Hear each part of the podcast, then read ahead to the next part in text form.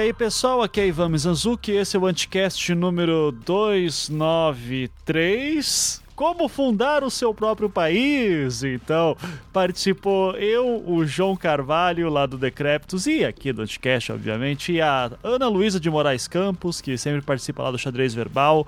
Infelizmente o Felipe não pôde participar, mas já vou chorar as pitangas sobre isso. Uh, mas enfim, a gente fica pensando como criar nosso próprio país, porque afinal de contas, está tudo tão ruim em tudo que é lugar, então por que não criar nossa própria, nossa própria história, né? Uh, a primeira parte do programa a gente vai ficar falando sobre é, exemplos reais é, de tentativas de criação de países que estão acontecendo neste momento e também daí depois da segunda parte do programa, depois de uma hora mais ou menos, a gente começa a desenhar o plano para construir o nosso próprio país e cara que loucura que fica.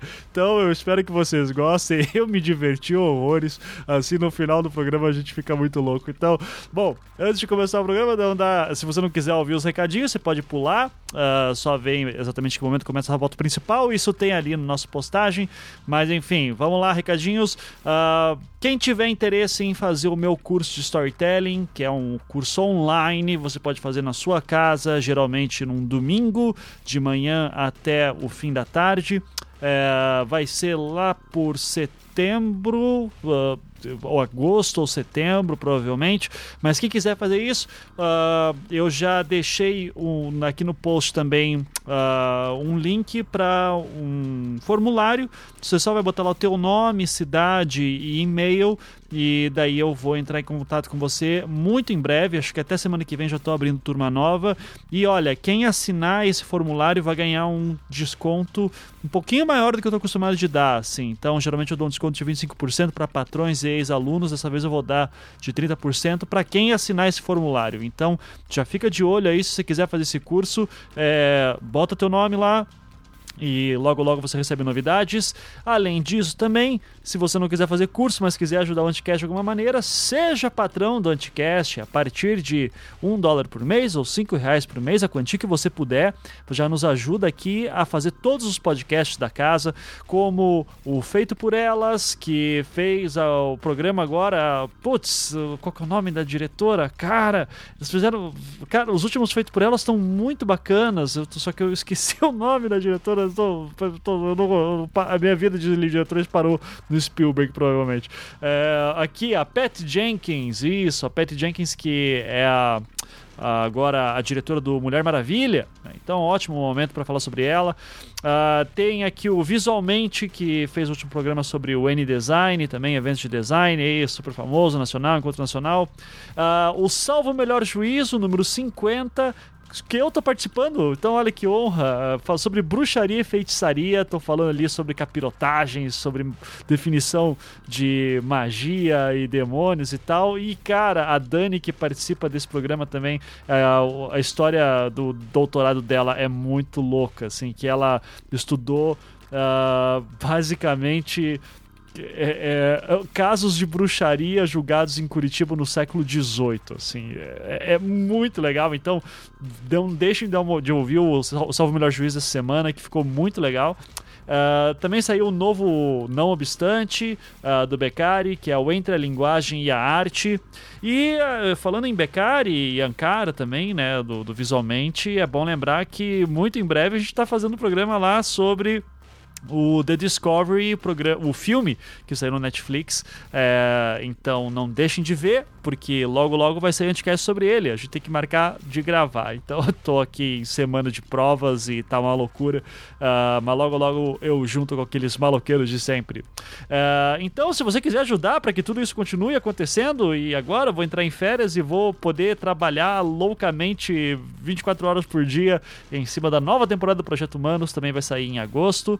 É, se você quiser ajudar para que tudo isso aconteça, entre lá em anticat.com.br, lá em cima tem o botão Seja Patrão, e daí tem todas as instruções. Lembrando que quando você vira patrão do Anticast, também tem direito a entrar na Cracóvia, nosso grupo fechado no Facebook. Então, uh, e lá altas confusões acontecem, né? Então, basta dizer isso. É, é isso, gente. Eu já falei demais e o programa ficou super divertido. Eu espero que vocês gostem. Fique agora com o programa.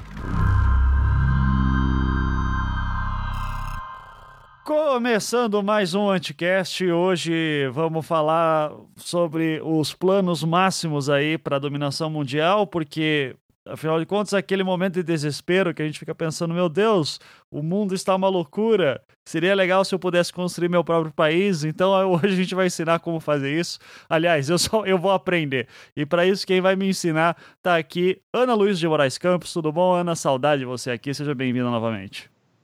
Oi, Ivan, obrigada por, pelo, pelo convite para estar no Anticast novamente. Vamos lá fundar o Mizanzuquistão. Já gostei do nome, então aí. Uh, e também aqui para nos acompanhar nesse plano de dominação, o seu João Carvalho lá do Decroptos. Tudo bom, João? Oh, oh. Tudo bom, sou Ivan. Boa noite, meninos. Na Boa verdade, noite, meninas. Eu falo, Olá. Eu falo, eu falo, do Decróptos, mas você já é da casa também, né? Você é o anticaster também. Não, eu, eu, eu, já sou praticamente seu, seu melhor funcionário não remunerado, cara. Eu já sou seu colaborador. é, é verdade, é verdade. Por que não, de contas? E, uh, e, muito obrigado por estar aqui. Então, uma pena que o Felipe não pôde participar. Convidei ele também e, e marquei. Foi mancada minha não ter chamado a Tupá, que eu sei que ela curte o tema também, né? Mas Uh, mas enfim, é, essa, essa pauta começou com uma brincadeira né, lá no Twitter que eu, eu disse assim, pô, co como faz para fundar um país, né? E era um print do Google, assim, nesse sentido. E, e eu achei impressionante como tem matéria que tenta explicar isso em, em vários veículos de comunicação, assim. Uh, então, eu, eu já queria falar, assim, de... Não sei se tem uma uh, uma regra geral, Ana, é, você que é do direito internacional, é, vamos imaginar que eu pego aqui o meu apartamento e digo, quero fundar um, um, estado novo aqui a partir do meu apartamento. Que se, eu, um dos casos que eu li foi isso, era um cara que quis fundar um país a partir do quarto dele. É, qual, qual que é o trâmite legal aí, Ana? Para quem que eu vou? Onde é que eu preencho a papelada? Para quem que eu mando? É, em três vias, né? Todas elas com firma reconhecida.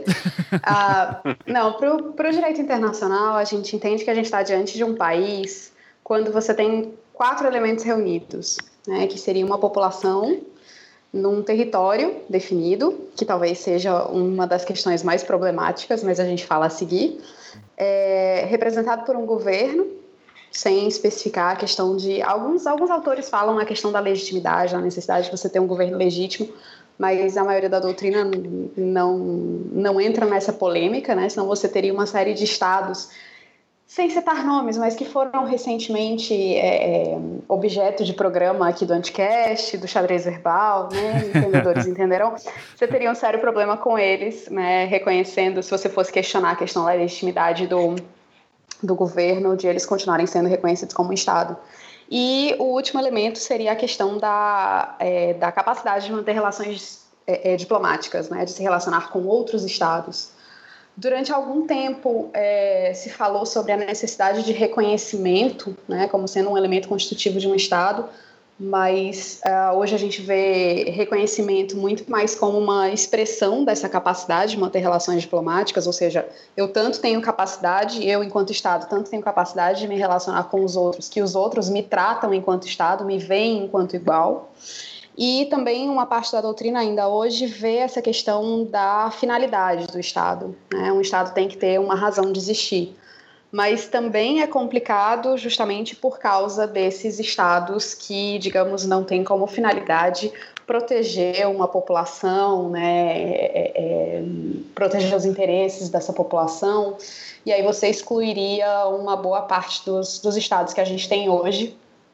Inclusive, uma vez conversando com um professor é, que hoje dá aula em, em Londres, mas que é nigeriano de origem, ele estava me dizendo, olha, se a gente for questionar, é, se a gente for é, exigir de um Estado a questão da finalidade, o Estado africano típico, foi assim que ele chamou, né, estaria fora e não seria mais reconhecido como um Estado, como um país, porque ele foi criado por uma minoria para uma minoria. Então, não teria como você justificar essa história da, da finalidade. No, então, no caso da Nigéria, por exemplo, podia ser cinco estados facilmente. Fácil, facilmente. E foi o exemplo que Isso ele deu. se a gente né? pegar só os grandes, né? Só se pegassem as subdivisões grandes da Nigéria. Sim, se fosse sim, dividir nos grupamentos menores, é, é totalmente artificial. E aí ele estava dizendo que a, a, Nigéria, justamente foi o exemplo que ele deu, seria um Estado que não seria Estado, porque faltaria esse elemento da finalidade. Então, é, o que a gente tem hoje como elementos é, é, bem estabelecidos, inclusive na América Latina, a gente tem uma convenção, se não me engano, é a Convenção de Montevidéu de 23 ou 37, não, não me fugiu agora a data, mas que diz justamente isso, que são esses os quatro elementos ah, necessários para constituir um Estado. Mas, no fim das contas. É isso, mas no fim das contas, tudo isso é, é, é circunstancial, acaba não sendo uh, definitivo, você diria? É, assim, eu acho que principalmente a questão da capacidade de manter relações diplomáticas, né, do, do, reconhecimento enquanto elemento de capacidade de manter relações diplomáticas, que seria uma expressão de soberania, no fim das contas, é, é, muito complicado porque é um elemento que tem implicações políticas, né? Então você tem é, é entidades que se dizem estados que entendem ter a, a o João está dizendo que a convenção é de 33. Obrigada, João. É, 37 deve ter sido a ratificação do Brasil, então deve ter sido isso que ficou na minha cabeça. Um, o, o, então o que, que eu estava falando? Ah, do, do, do reconhecimento uh, internacional. Sim, do reconhecimento. Você tem, como eu estava dizendo, entidades é, que se dizem estados, mas que enfrentam uma resistência muito grande de, de boa parte da, da, da, comunidade internacional, da sociedade internacional, para serem reconhecidos, para serem tratados enquanto Estado, por causa de implicações políticas. Por exemplo, o Kosovo. Né? Kosovo entende que tem todas essas todas essas esses elementos, mas ainda não é plenamente visto enquanto Estado, justamente por conta de questões políticas, né? notadamente porque a Sérvia não quer e porque a Rússia não quer. Uhum. E alguns outros países europeus que também não querem, que têm situações semelhantes, né? Alô Espanha, né? País Basco, Catalunha e etc., que não quer abrir esse precedente. Então você tem é, uma figura, no fim das contas, jurídica, mas que tem, que depende de situações que não são estritamente técnicas da área jurídica, são técnicas de outras áreas. Então, você acaba tendo essa interferência e pode ser é, é, bastante volúvel, né? bastante variável. Uhum. João, eu queria que você comentasse aí algumas coisas que a Ana falou, mas se possível, no meio da sua explicação e adendos, uh, incluísse. Porque a Ana deu exemplos muito importantes, assim, né? E de peso, Kosovo, uh, Nigéria, é, a Espanha mesmo, com todos os seus países, seus cê, entre cê quer que países. eu dê os exemplos idiotas eu, que ninguém exatamente. importa? Exatamente. Ah, eu sabia, cara. Eu aqui coçando, cara. E eu vou querer, se em algum momento, que um desses exemplos seja o Liberland, que é, é um dos meus prediletos, assim. É, primeira, primeira dica para quem está ouvindo o Anticast, abra um mapa nesse momento. Tá. Abra o Google Maps, abra um Atlas, qualquer coisa, porque o João, eu tô sentindo que ele vai assim, e pegue uma lupa também também, eu acho que vocês vão precisar. Não, não, não, eu vou. Eu, eu, eu, pensei em alguns legais aqui, mas assim, se vocês estiverem lembrando de alguns outros melhores, eu vou. Eu, eu, eu por favor, me lembrem. É, eu, eu quero começar com um dos que eu acho mais divertidos de todos: Firon. FIRON é, a, é, o acrônimo na língua inglesa para Former Yugoslav Republic of Macedonia, a antiga República Iugoslava da Macedônia. Nós temos um, toda uma querela por causa, não se o país é um país, mas por causa do nome do hum. país. A Grécia se recusa terminantemente, de pé junto, a aceitar nossa querida Macedônia como Macedônia. E ela faz questão que seja usado o nome de Antiga República Iugoslava da Macedônia. Por quê? Porque a questão é o Iugoslava. A, a Macedônia ela é um país que tem distintas etnias dentro da Macedônia e boa parte dessas etnias é, são bálticas. A Grécia fica puta com a Macedônia porque a Macedônia rouba a herança grega e quer se vender como a Macedônia de Alexandre o Grande, o que não é exatamente a correto vis-à-vis a sua representação popular hoje em dia. Então tem toda uma querela entre a Grécia e a Macedônia por causa do nome da Macedônia, que a ONU pede que use o nome Antiga República Iugoslava da Macedônia, mas a Macedônia prefere o nome Macedônia ou República da Macedônia.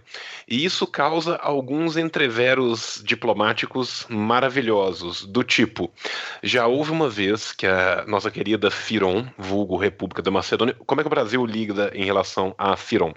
O Brasil reconhece em termos bilaterais o nome República da Macedônia, mas usa em termos multilaterais o nome Firon, former Yugoslav Republic of Macedonia.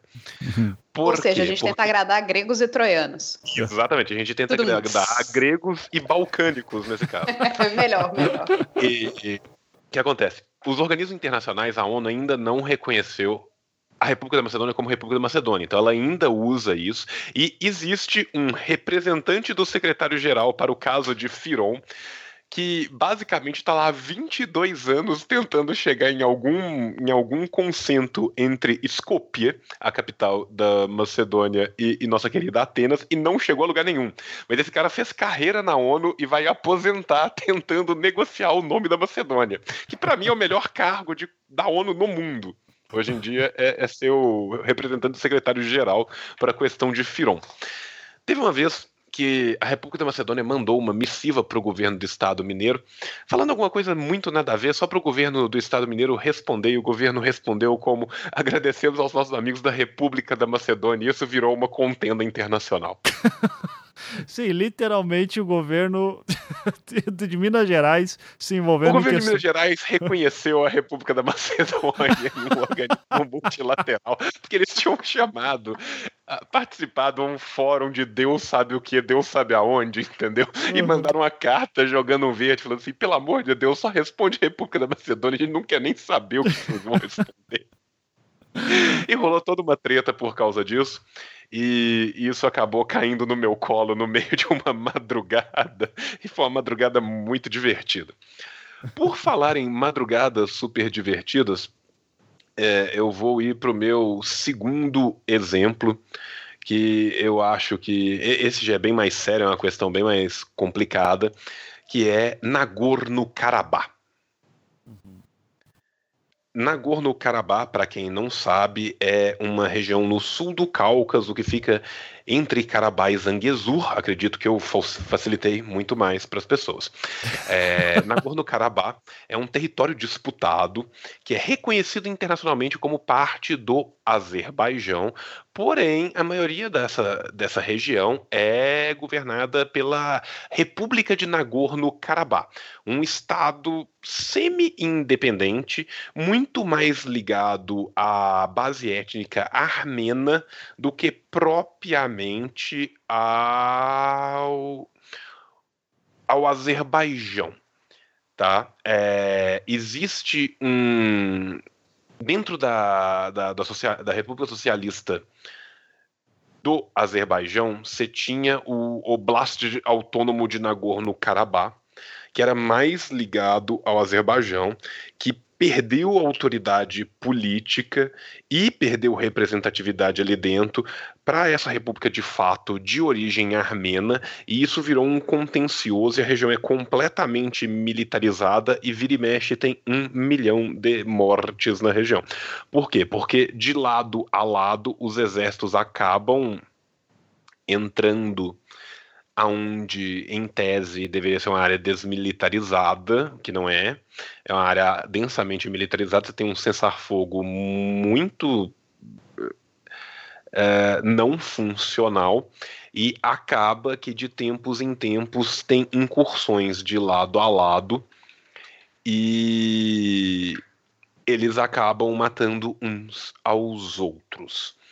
É muito difícil de acontecer qualquer coisa na região, porque o Azerbaijão não pretende abrir mão de Nagorno-Karabakh nem a mira de facada, e a Armênia não é exatamente uma potência em dinheiro ou pessoas, e a probabilidade da Armênia conseguir, de fato, numa guerra, fazer com que essa região consiga ou a independência ou se ligar de fato à Armênia é minúscula. Mas isso é um lugar que basicamente vai ficar pegando fogo por muito tempo até alguém conseguir alguma coisa. E provavelmente ninguém vai conseguir nada. A terceira coisa interessante que eu lembrei que essa eu realmente torço. Todo, todo dia à noite eu, eu acendo um cigarro, sabe? Jogo um pouco de, de bebida alcoólica no chão e falo: é para você, comandante Tchê, é para você, meu querido menino mal, e eu torço pela insurgência naxalita. A, intur, a insurgência naxalita, a insurgência de Naxal, para quem não sabe, é um exército maoísta que está literalmente em conflito armado contra o governo da Índia para tentar tomar o campo.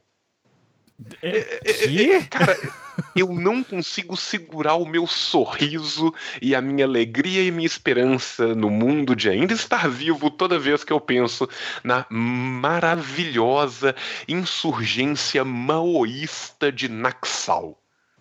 Cara, eu tô vendo aqui o um mapa no interior da Índia, assim, que eles. Uh Caraca. O, o, pessoal de Naxal, eles têm um partido maoísta e eles se insurgiram contra o. Assim, na verdade, são vários partidos né, de, de, de extrema esquerda que são, em sua grande maioria, maoísta. Nem todos eles são maoístas, eles têm a, apoios de alguns outros países, de, de, alguns outros partidos que, que são de esquerda que não são maoístas, são, né, leninistas marxistas, mas não necessariamente são maoístas, e basicamente eles têm um, um grupo eles têm um exército popular, tá? Que o conflito armado ele tá desde 2005, eu acho mais ou menos, né? No estado de Andhra Pradesh, que é um estado, assim, não existe estado pequeno na Índia, né? Uhum. Tudo na Índia é grande, todos os números da Índia são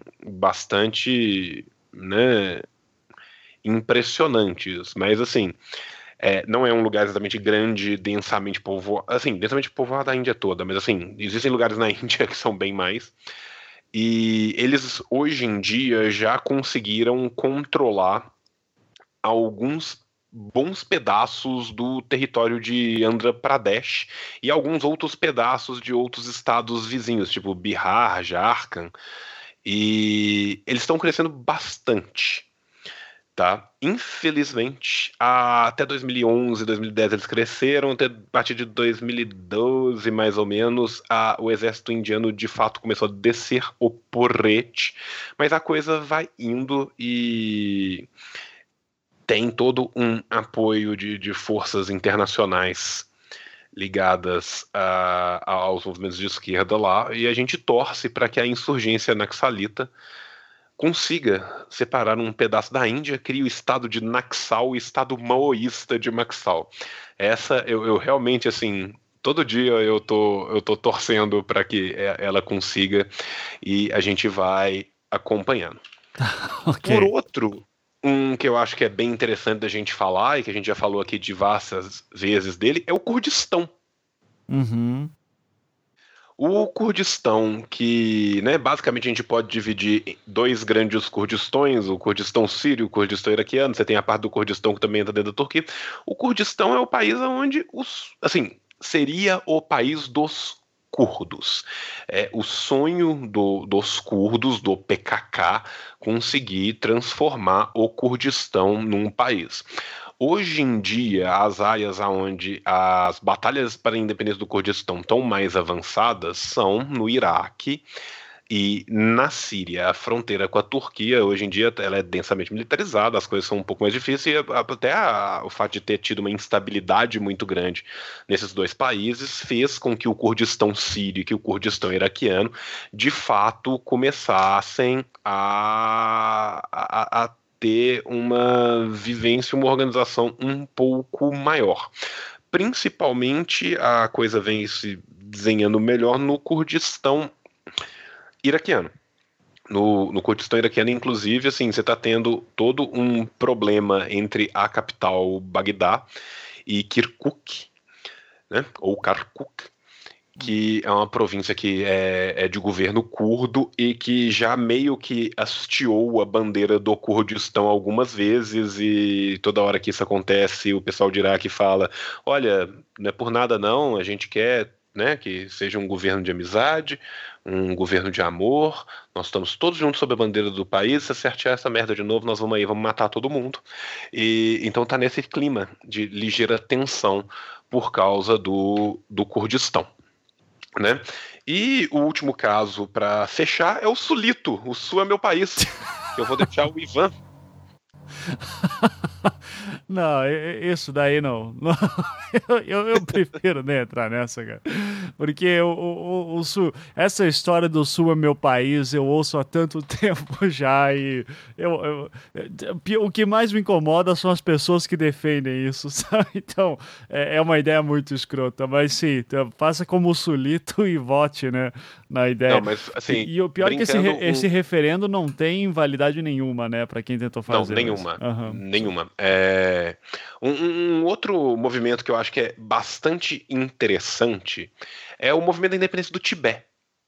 Uhum. O, o, o Tibete é, ele tenta né, a sua independência política em relação à nossa querida República Popular da China para estabelecer o Tibete histórico, que seriam as províncias tradicionais de. Ai, vamos lembrar os nomes das províncias do Tibete. Ando, Kan e tem mais uma. Alguém lembra? Bem, ah, os bom, tibetanos. Ele... Eu não. Ah, quando você fizer essas perguntas, é tudo pra Ana, tá, Ana? Porque eu não. Tem. São três. São três. São três províncias históricas do Tibete: é Ando, Kham e, e tem uma terceira. Eu tô com o nome do Shan Tsung na cabeça, eu tenho certeza que não é, então tipo, eu vou, vou deixar. É, mas, mas é Tsung, alguma coisa assim. É, como um Estado independente, né, os tibetanos que estão no exílio lideram o movimento, principalmente o nosso querido vendedor de best-sellers, o menino Dalai Lama. Uhum. Né? E o interessante do movimento da, da libertação, da independência do Tibete é como que, uma vez que o budismo começou a permear alguns ciclos de celebridades no Ocidente, principalmente depois dos anos 80, como que cresceu junto com isso a, o movimento da independência do Tibete e o apoio de várias figuras do pop Utsang, obrigado, obrigado, é isso. Uhum. Utsang. A, a, Ana falou, é, pode é, falar Ana também, falou. Ana, não tem problema, tá? Ela... Não, não, porque eu não queria interromper, ele tava aí no meio de uma divagação. O, o João interrompe todo mundo, você pode interromper à vontade. Todo mundo, todo mundo pode problema. me interromper. Inclusive assim, Ana, desculpa, eu já devo ter te interrompido várias vezes, me perdoe, Ivan, vou te interromper outras várias. Tá, não tem me problema. perdoa. Quem tá me ouvindo em casa, eu, eu sou uma pessoa horrível, tipo, lidem com isso. Tipo, eu juro que eu tento mudar, mas eu, eu, eu acordo cada dia mais sujo e agressivo desculpa. e, e de fato a Ana tá, tá certíssima, é Utsang. E com a permeação do budismo na cultura ocidental, principalmente na cultura de Hollywood, a partir década, final da década de 70, começo da década de 80 principalmente, o movimento de independência do Tibete cresceu muito. Teve vários concertos para liberação, libertação do Tibete. O Sting participava, acho que o Bono participava. Então, assim, virou um, um movimento idílico da libertação de um budismo purista que só existe na cabeça de quem não sabe o que é o budismo e desconhece a história da Ásia, né? E fica aqui a nossa lembrança de que, ao contrário de Naxal, que ainda vencerá, a China, uma revolução maoísta, venceu, inclusive pelo próprio Mao, que é mais legal ainda, que é, que é a revolução original. E o budismo sempre foi um estratagema de dominação das classes privilegiadas sobre as classes menos abonadas. Na Ásia inteira por séculos e séculos e séculos. Então eu sinceramente torço para que o movimento da independência do Tibete dê errado, eu torço para que o movimento maoísta de Naxal dê certo. Eu sinceramente não sei o que pensar sobre Nagorno-Karabakh. Eu só espero que todos virem amigos e virem uma terceira república e eu espero que a Macedônia consiga arranjar um terceiro nome ainda mais legal que, que incomode menos os gregos. Eu acho que República Báltica da Macedônia ia ser o ideal. E, e se eu tivesse no lugar do cara que está na ONU há 23 anos tentando negociar isso, eu, eu talvez já tivesse falado: ei, que tal a gente chegar num nome que é um meio termo, sei lá, uma ideia. tá. Tem alguns vários Faltou outros. Faltou pelo... falar do Sulito. O que, que você acha da solução ah, do Sulito? Cara, eu, eu, eu acho que o pessoal que curte o Sulito, eles são de, de, um, de um nível olavão de psicodelia argumentativa, que eles vão chegar num ponto onde eles vão usar uma camisa escrita Eu sou o meu próprio país. Não duvido, cara. Conhecendo é, essa galera. É isso, não, é isso que eu espero dessas pessoas. E, e só para tocar um ponto que a Ana falou que eu acho que é importantíssimo, a, as fronteiras atuais da África, em sua esmagadora maioria, foram todas feitas num pequeno gabinete, numa mesa maravilhosa na Bélgica, pelo rei mais genocida de todos os tempos. Então são fronteiras completamente artificiais. Inclusive, se você pegar um mapinha da África e olhar, você vai ver que tem coisa que é literalmente feita na régua, são linhas retas. Uhum. Tá? Não tem nem tipo assim a curvinha, porque ah, aqui tinha um, uma montanha, aqui tem um riozinho. Não, é, é, é, literalmente é um traçadão de uma linha reta. Então, assim, boa parte dos países da África moderna, eles acabam se tornando um conglomerado, um caldeirão de diversas etnias, povos e culturas, muitas vezes antagônicos tá? E não existe de fato representatividade, nem vis-à-vis o direito internacional, nem a teoria geral do Estado, do que, que é aquele conceito clássico de nação que a gente vai ter, ah, o que, precisa da fronteira, tem a língua em comum, tem o povo ali dentro, tem a representação, tá? Então, assim, nem, nem para teoria geral do Estado, nem para direito internacional, sequer chega próximo do que seria o, o, o ambos, ou qualquer um dos dois separadamente, conceitos de nação. Para além disso Só tudo... te interrompendo rapidinho. João. É, às vezes é um pouco difícil quando a gente fala, principalmente aqui no Brasil, é, a gente tem essa, essa noção de identificação entre nação e Estado. Né? E, e, a ideia de que o Estado brasileiro existe em função, né, para a finalidade uhum. de proteger a nação brasileira. Mas é uma realidade que não se repete em muitos. Assim, a gente é. Não vou dizer que a gente é uma exceção, mas a gente é uma exceção é, é de maioria, sabe? Entendeu? Uhum. É, é, tem muito estado que não, que não funciona nessa base. Ah, eu sempre dou o exemplo no, no, nas minhas aulas, quando eu estou falando sobre isso, de uma situação que eu vivi quando eu estava trabalhando na, no Tribunal para ex-Yugoslávia. A gente estava, é, tinha uma, uma testemunha que estava sendo, que ia começar a ser interrogada e estava sendo qualificada, né? Nome do pai, nome da mãe, data de nascimento, onde você nasceu? Nasci em Sarajevo. Sua nacionalidade. E aí por causa da tradução, ou por causa mesmo da ideia de, da palavra nacionalidade, ele disse: Eu sou sérvio. E aí o juiz falou: não, peraí, mas você nasceu na Bósnia, na capital da Bósnia, Sarajevo? Sim. Então o senhor é bósnio? Não, eu sou sérvio. E aí levou-se assim, uns bons 10 minutos até a gente entender que os dois estavam falando de coisas distintas. Que o juiz estava falando de nacionalidade em termos de relação uhum. jurídica que você tem com o Estado, e ele estava falando de nação no sentido de identidade, de identificação. Então não é uma coisa que é assim, pra gente é muito óbvio, mas para boa parte do mundo, não, não, essa relação não é automática, né? Uhum.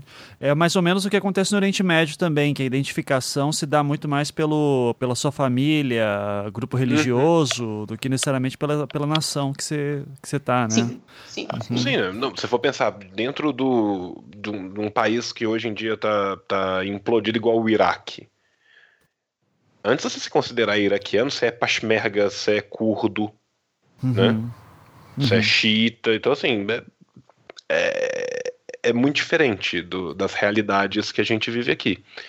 E, e lembrando que, a, a, ainda com tudo isso, você tem vários movimentos de insurgência locais dentro de países que são países, nações super consolidadas, são os primeiros da, das nações, entre aspas, modernas do Estado Nacional, que até hoje você tem alguns movimentos de insurgência dentro. Então, assim, a, a Ana falou da, da, da Catalunha, mas assim, o País Basco ele é, ele é transfronteiriço, né? Porque você tem parte na França, você tem parte na, na Espanha. Agora, dentro da França, até o final do século XIX, quando a Occitânia ainda sequer poderia falar o Languedoc, né? Você ainda tinha movimentos é, nacionalistas insurgentes de, de separação da Occitânia. Uhum. Só para dar um exemplo, assim, que são Sim. mais antigos.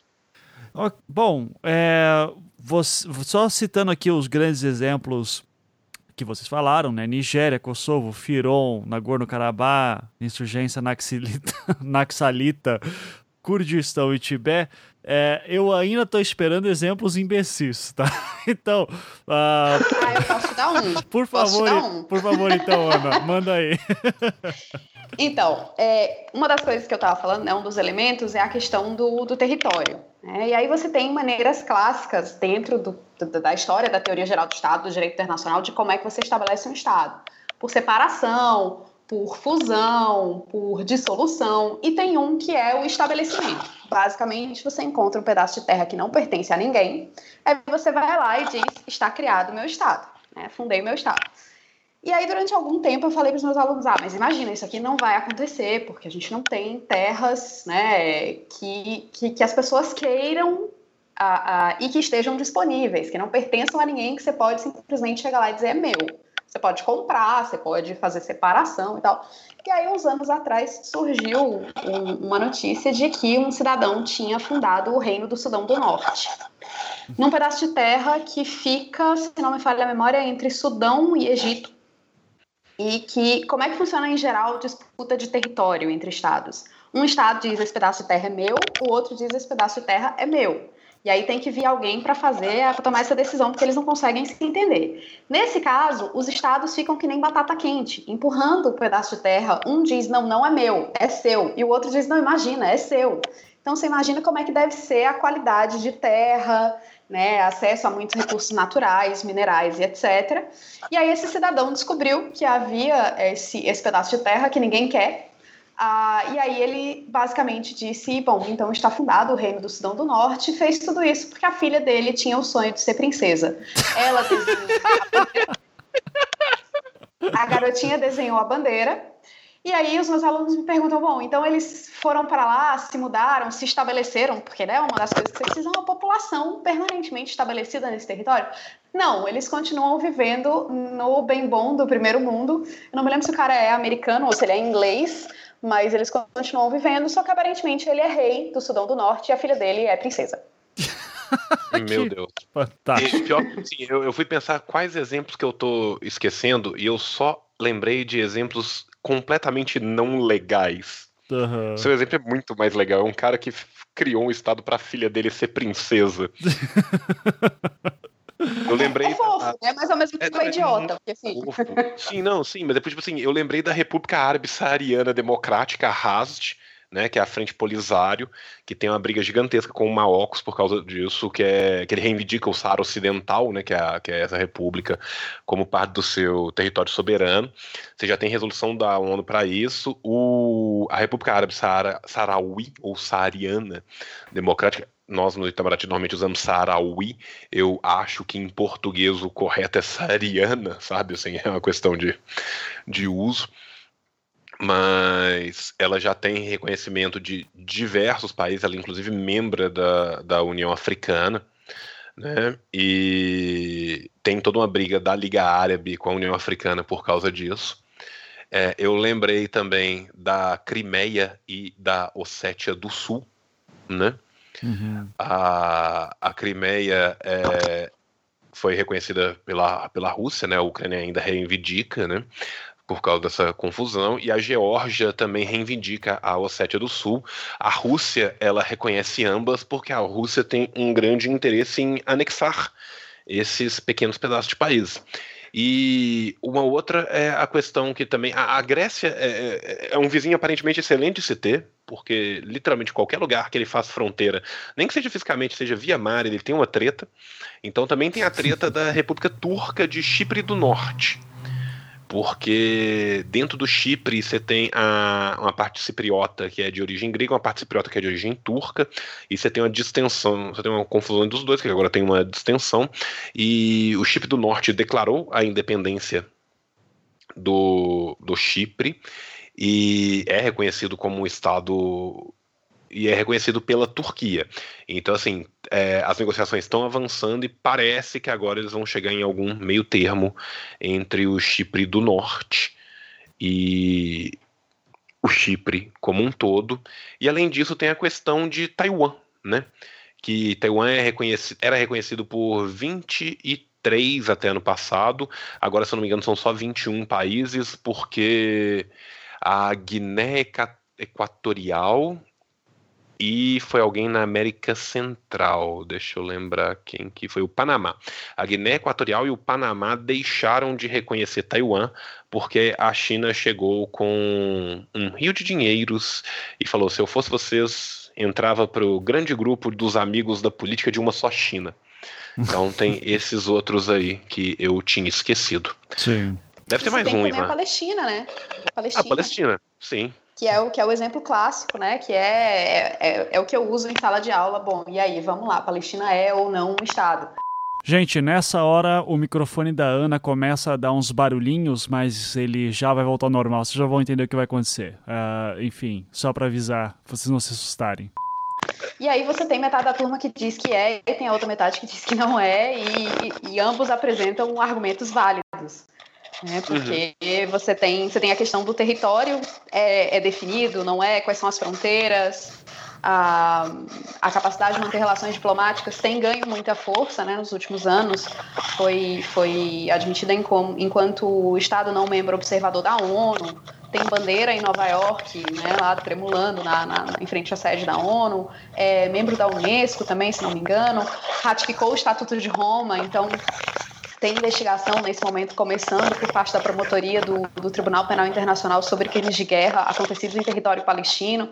Então tem ganho muita força, mas você continua tendo uma corrente que resiste ao, a, a, dizer que a Palestina é um país, é um Estado, também muito forte. Talvez com mais argumentos de cunho político que propriamente jurídicos, legais. E aí eu já deixo né, transparecer a minha opinião sobre a Palestina, mas enfim. é, Ana, eu vou vou. Eu queria te fazer umas perguntas sobre a Palestina, mas antes eu queria saber é, se você tá mexendo o seu microfone loucamente porque estava fazendo barulhos. eu não sei. É, eu, eu, achei que era um copo, eu até deixei o meu no mudo aqui. Não, não, não estou mexendo. Não. Tô só botando no mudo quando vocês estão falando e tirando. Não tô não, mexendo, não. Não, olha só. Mas você está usando de, de celular, assim? Ou. Uh... Não, não, no fone normal, que eu sempre uso. Fone normal? Ele tá onde? Ele tá na frente da sua boca? Ele tá onde? Não, ele tá no. Quer dizer, é, o, o, microfone tá apoiado no meu ombro. Tá. Será que é ah, isso? por isso. Ah, ele tá, ele tá roçando. Peraí. É. é. peraí. Deixa eu ver se eu consigo ajeitar aqui. Pronto, prendi. Tá melhor?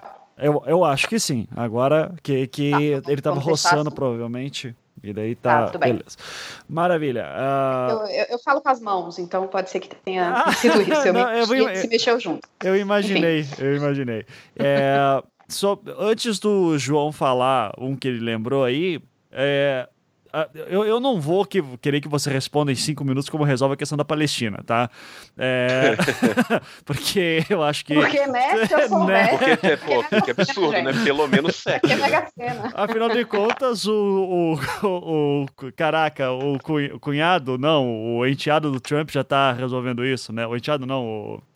Ah, o eu, genro. O genro dele, isso. O genro do Trump já tá é, cuidando eu, disso. Eu, tô, eu, vou dormir bem mais tranquila, sabendo que ele tá, tá, estudando como é que resolve isso. Exatamente. Agora, é, sobre o, a Palestina, acho que é um bom exemplo, antes da gente começar a falar de outras coisas imbecis, é, para qual que seria a, a, solução ideal? Porque referendo da Palestina não tem como resolver, né? A, a, o Estado de Israel que tem que dizer, tem que ter pressão internacional. Eu acho que daí, a partir daí, a gente já pode pelo menos entender como é que, nessas situações que, o maior exemplo que vocês falaram, como é que esses territórios podem ser reconhecidos internacionalmente.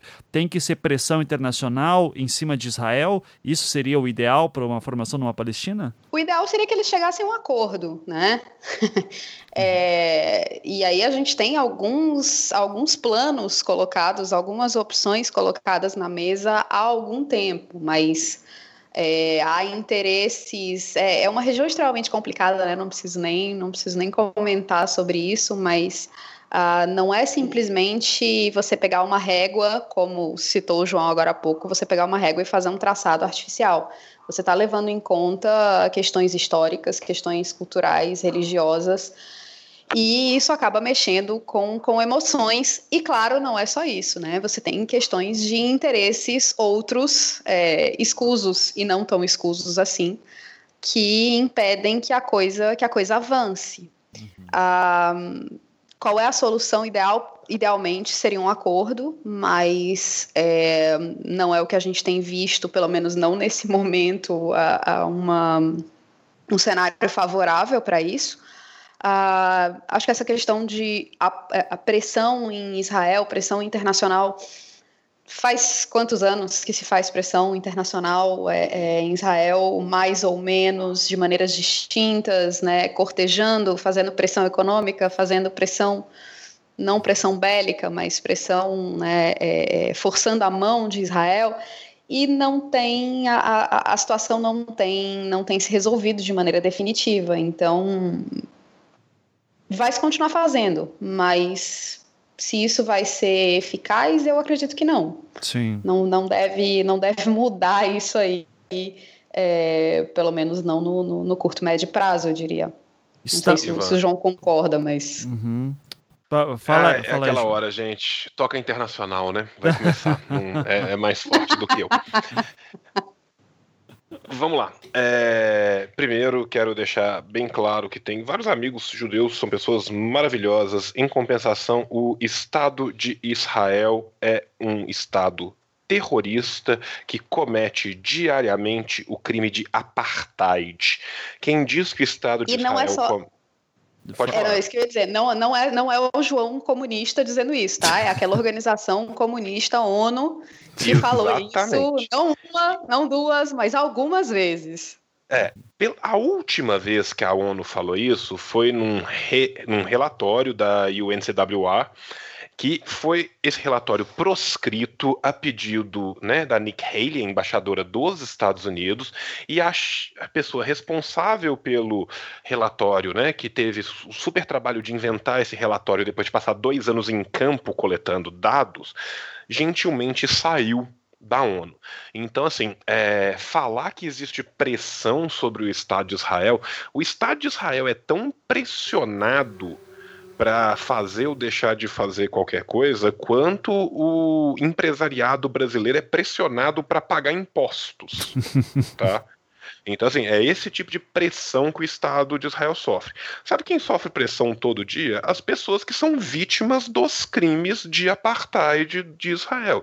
As pessoas que vivem numa região onde você não tem água, eletricidade, uma economia implodindo, uma vida insalubre, aonde se você tirar a ONU de dentro, as pessoas não comem, não são educadas. Tá? Então, assim. É, já porque, até porque ela já não tem eletricidade, principalmente Exatamente. agora no mês do Ramadã, né? É, então, assim, é, o, o que acontece hoje em dia na Palestina é crime atrás de crime atrás de crime, para depois a gente ver gente defendendo Galgadó que um soldado atire numa criança que joga uma pedra. Tá? Uhum. Então, assim, o Estado de Israel ele é um Estado criminoso, terrorista, vagabundo e tinha que enforcar o último premier israelense com as tripas do último general israelense. Tá? É isso que tinha que acontecer de verdade com o Estado. Vis-à-vis a participação, a partição territorial, eu acho que se a gente for estudar historicamente como que se deu o surgimento da ideia de se partir, os planos, primeiros planos de partição da ONU, desde das propostas de 1916 até chegar na proposta de 47, qual que era aquela ideia? Eu acho que houve um erro gigantesco por parte dos Estados Árabes do tipo de pressão e da capacidade bélica que eles tinham no pós-guerra, e isso foi o que fez degringolar a situação, até porque pende para o lado do mais forte e ninguém estava disposto a se expor demais também pelos palestinos que, venhamos e convenhamos, hum, não eram nada para eles. Tá? Então, assim, acho que, dado tudo que já aconteceu, o ideal, o mais justo seria porque concordo também que os judeus têm direito a um território. O que os judeus não têm direito é comprar um lugar onde as outras pessoas moravam, transformá-los em cidadão de segunda classe, escravizá-los, cometerem o crime continuado de apartheid e depois pagar de vítima. Tá? Então, assim, eu espero, para mim, o, o, sionismo é um dos últimos refúgios do mau caratismo no mundo. Tá? O sionismo é algo nojento e que eu combato. E eu acredito que hoje em dia, se existe alguma possibilidade de divisão territorial, vai ser ou nos moldes atuais, ou se der tudo muito certo, nos moldes de 67. Tá? Que então, é o que então, eu assim pessoalmente acho que seria o mais apropriado. Que ou hoje o menos dia... complicado. Que signi... O que, que, é 67 para quem não fez relações internacionais? Aí, só pro pessoal 67 tá é com a Cisjordânia ocupada pela Jordânia, a faixa de Gaza estava ocupada pelo Egito, depois da guerra de, de 49, dos armistícios de 49. Então, assim, é, é menor do que a ONU propôs em 47. Você já tem, né, a Cisjordânia já está fora, você tem a faixa de Gaza com o Egito, então assim, basicamente você tem duas areazinhas, uma na direita grandona e a outra na esquerda pequenininha. Uhum. Tá? Essa areazinha que tinha na direita grandona, que é 67, ela hoje em dia ela foi pulverizada por um milhão de assentamentos ilegais dos colonos nos kibbutz que, que são Uh, eu estou tentando. Como que eu falo? Como que eu não uso o termo monstro sionista que devia ser morto na ponta da bota? Mas eu não estou conseguindo achar um outro termo. Então são pessoas horríveis que falam, participam de uma prática estatal de Israel para pulverizar, destruir e dizimar a Palestina. Então, assim, nós temos o cometimento constante de crimes contra a humanidade, nós temos o cometimento do crime de apartheid atestado factualmente, diariamente lá, e nós estamos caminhando, se continuar nesse ritmo, para um genocídio étnico. Uhum. Mas o, mas o, eu queria saber, imaginar assim do tipo, a ONU fala tem que criar Palestina. Teria como isso seria uma pressão esse, esse que daria para fazer? Israel pode falar, não, foda-se você? Oh, Israel pode não. falar não foda-se você, como Israel vem falando não foda-se você para várias coisas. Poder falar pode qualquer coisa. Uhum. Agora, a questão é a seguinte: para a gente partir do pressuposto que a ONU vai virar e vai falar, vai criar isso, a ONU tinha que ser uma organização tão mais séria do que ela é. Sim, não poderia. E a estrutura dela tinha que ser completamente diferente do que ela completamente é. Completamente diferente. Porque, por exemplo, uhum. assim, a ONU faz. Fala aí, Ana. É, Desculpa, principalmente principalmente na, na, em questões que envolvem é, a questão palestina, que está que tá no Conselho de Segurança há quantos mil anos. Uhum. Então, é, a, a, estrutura do Conselho de Segurança hoje, com os cinco membros permanentes, um deles sendo os Estados Unidos, né, é aliadíssimo de Israel, mas não só ele, é, impede que essa decisão, que esse, que esse digamos, essa, esse aumento de tom por parte da, da Organização das Nações Unidas acontecesse. Não seria a ONU, seria o Conselho de Segurança da ONU. Só que a uhum. estrutura atual dele impede completamente que, que isso aconteça. Além da questão, como disse o João, de ela ter que ser bem mais séria. Coitada da ONU né? é tudo que eu tenho a dizer.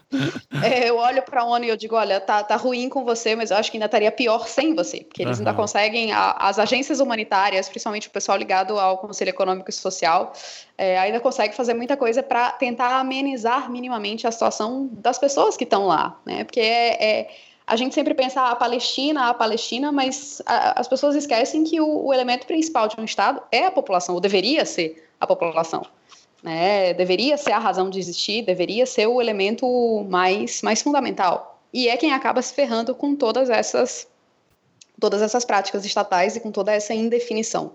Uhum. É, eu só quero corrigir uma coisa. Quem fez o, o último reporte falando que o Estado de Israel estava cometendo o crime de apartheid foi a SCWA, tá? Foi a Economic and Social Commission for Western Asia da, da ONU. É só porque eu falei a, a sigla errada, eu acho. Então, só para eu me.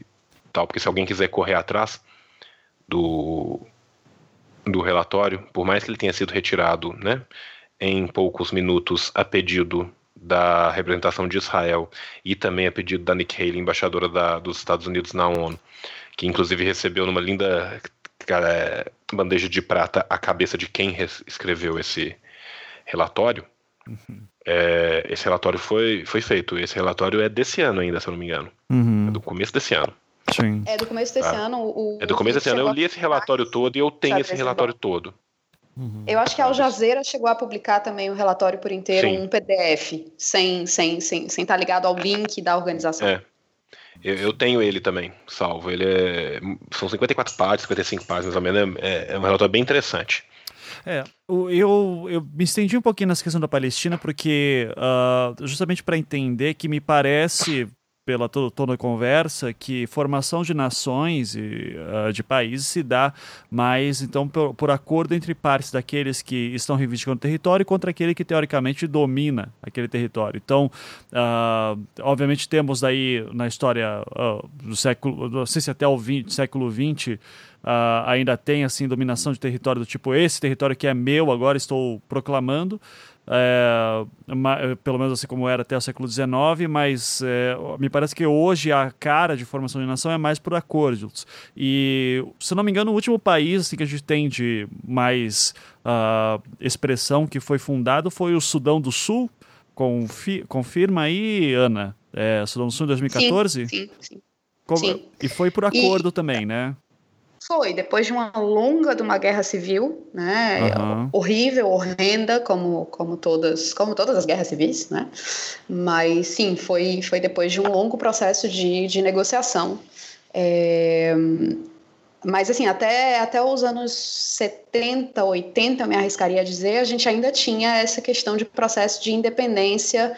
Uh, um pouco mais institucionalizado, digamos, aquela ideia de metrópole-colônia. Tanto é que você tinha, tem ainda, dentro da estrutura da Organização das Nações Unidas, um comitê, um órgão principal da ONU que se chama Conselho de Tutela, que foi muito importante justamente nos anos 60, 70, nesse processo de descolonização. Ele fa facilitou, não facilitou no sentido de tornar mais fácil, mas facilitar no sentido de mediar o processo de independência de, de alguns estados é, para até se tornarem de, de territórios entre muitas aspas, autônomos, até, até um, um país próprio.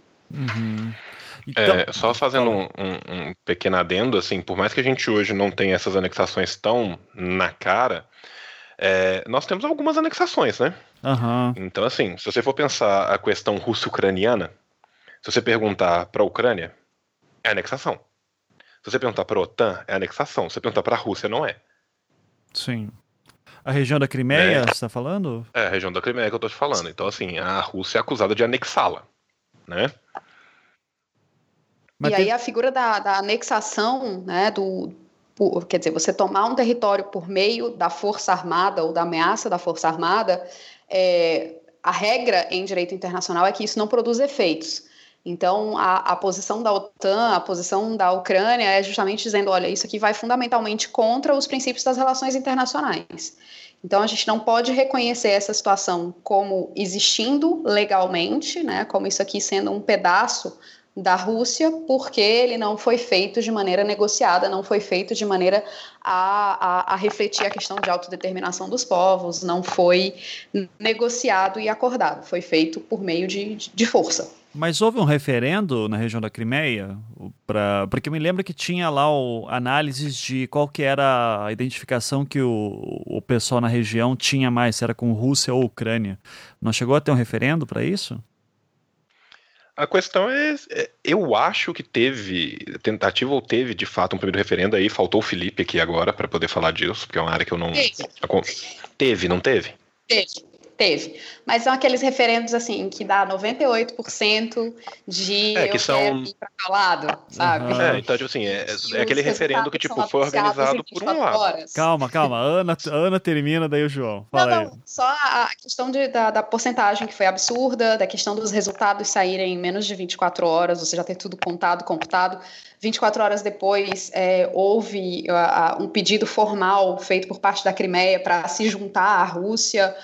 Então a, a coisa foi muito atropelada para ter sido tão, sabe, tão, tão bem definida e tão bem dividida. Se você olha para a situação e mesmo para a composição da, da população na região, era para ter sido um pouquinho mais complicado. Não dava para você resolver em 48 horas ou em uma semana. Você está dizendo que foram é, manipuladas eleições, Ana? Que absurdo. Jamais. Não, não, eu não. não. Imagina, imagina, jamais diria isso. A Rússia, não.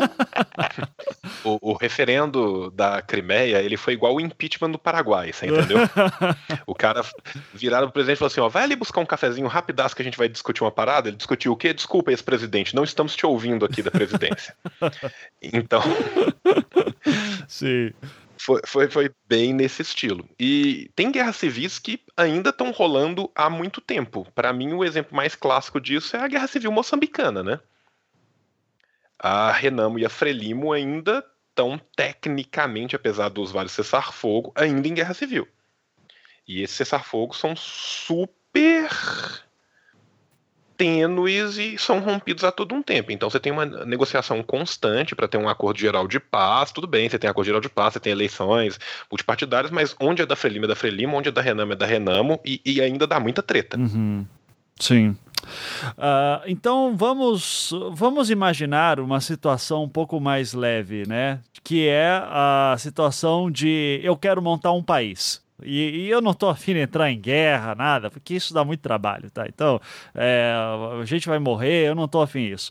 Uh, daí eu, eu, fui pesquisar de casos curiosos, né? Lá no Twitter muita gente falou, inclusive, naquela thread que a gente começou algumas semanas, e daí me citaram dois aqui que eu achei curiosos, que foi a que eu pedi pro João falar antes, só que acho que não sei se o João conhece, que é a Liberland, a Liberlândia, Conhece essa, João? Cara, isso é, é, aquele lugar perto da Croácia, não é? Isso, isso. A Ana conhece também ou não, Ana? Sim, sim, quem nunca? Quem nunca? Tá, então, você sabe... Cê, Tem inclusive site, Free Republic of Liberland. Isso. Liberland.org. então, você conhece a história da Liberlândia, Ana, para contar pra galera? Ou eu vou, ou, se quiser, eu leio da Wikipedia aqui mesmo, que é super confiável também. É. Não, não, vai, vai, vai pela Wikipédia. Tá, então, a, atenção, né? desde a Guerra Civil Yugoslava, alguns territórios na fronteira entre a Sérvia e a Croácia foram contestados, como a ilha de Vukovar e a ilha de Sarengrad. No entanto, alguns outros territórios não foram reclamados por nenhum dos dois lados. Essa situação eu acho fantástica. e essa roça aí, não, não quero, imagina, não, eu também. Imagina o nível, imagina o naipe do lugar. Uh, daí, Liberland foi proclamada na maior dessas parcelas de terra, que é conhecida como Gorja Siga, ou seja, Superior Tufa. A área é de cerca de 7 quilômetros quadrados e, em sua maioria, coberta por florestas. Não há moradores um jornalista da Parlament List que visitou a área em abril de 2015 encontrou uma casa que tinha sido abandonada por cerca de 30 anos, de acordo com as pessoas que vivem nas imediações. A estrada, lembrando que as imediações é além desses 7 quilômetros quadrados, tá? A estrada de acesso foi relatada por estar em condição ruim. O rio Danúbio, que é a única coisa do território, é uma via marítima internacional com livre acesso ao Mar Negro por vários enclaves nações. É, Viti Gedikla recomendou a utilização de barcos para chegar a Liberland. Há dois estados soberanos reconhecidos internacionalmente, ou seja, países oficiais, que são menores do que a área proclamada, reclamada por Liberland, o Vaticano e Mônaco. E daí, você vai ver assim as declarações oficiais por Liberland, né? Uh, aqui, a Croácia, Liberland é considerada como uma brincadeira pelo Ministério dos Negócios Estrangeiros. Que absurdo. A Sérvia fala: o Ministério dos Negócios Estrangeiros sérvio afirmou que Liberland não infrinja uh, não infringe as fronteiras da Sérvia, embora o projeto é visto como algo frívolo, sem fazer mais comentários sobre o assunto. Aqui começa a parte boa. O Egito. O Ministério Egípcio das Relações Exteriores alertou as pessoas da possibilidade de fraudes sobre Liberland, que são direcionados para pessoas que estão à procura de emprego no estrangeiro. É uma cilada, Bino. Oh, o cara imagina, o cara me sai do Egito, velho, vai pro norte da Croácia. Chega lá, tem uma casa abandonada em um barco, tá ligado? Egípcios devem buscar informações do, do, do, Ministério das Relações Exteriores em vez de mídia social antes de viajar para trabalho. Puta que pariu. Daí a República Tcheca uh, fala aqui, ó. O Ministério dos Negócios Estrangeiros tcheco desvincula-se das atividades de Mr. Uh, Jedika, que é o cara que fundou, e afirmou que não tem nada a ver com eles. O Ministério também afirmou que o senhor Jedika, bem como outros. E, ah, vou falar isso certo na próxima vida. é, bem como outros cidadãos tchecos que se encontravam no território da Croácia ou na Sérvia, está obrigada a respeitar o código legal, legal local. A República Tcheca considera as atividades de Mr. Jedlika inadequado a, pot a, potencialmente prejudiciais. Ah, vai a merda, João. Eu não posso falar isso. Peraí, peraí, peraí. Lê essa parte que diz demonstrações de outros projetos de micronações, por favor.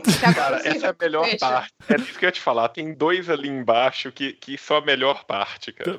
Aqui, ó. O, demonstrações de outros projetos de micronações. O autoproclamado mina, micronação Reino do Sudão do Norte. Olha aí, ó. Você falou, né? que reivindica a Birtavi área entre o Egito e Sudão reconheceu a Liberlândia. Agora vai, Liberlândia. Agora Não, vai.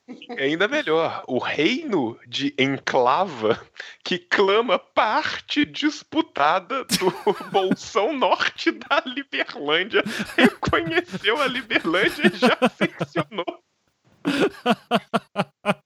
E aí a principalidade de Sealand foi indicada por ter apoiado a Liberlândia, ou seja, já tem um principado e já tem um outro reino que saiu de dentro da Liberlândia. Você não Os caras têm um brejo com um casebre e um barco. E eles já viraram três países, sem ninguém morar lá. Ó, oh, mas vários, vários partidos políticos apoiaram, vocês viram aqui, né? Uh... Não, eu, eu vou nem trotskistas conseguem criar tantas internacionais no tempo que o, o pessoal da Liberlândia cria países, cara. Que coisa fenomenal. Ai, ai, ai.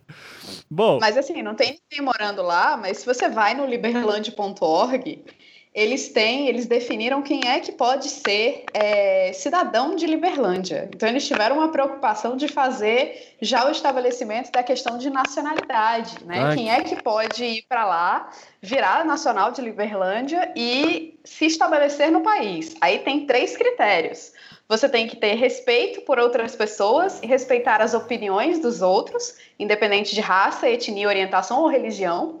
Ou seja, quer ser um país tolerante. Uhum. Isso é bom, isso é bom. Isso é bom. Ter respeito pela propriedade privada, que é intocável. Intocável é sensacional. propriedade privada, intocável, essa parte de João Novo. Eu, eu, eu vou ligar para os meus amigos de Naxal para a gente tomar a Liberlândia pelo campo.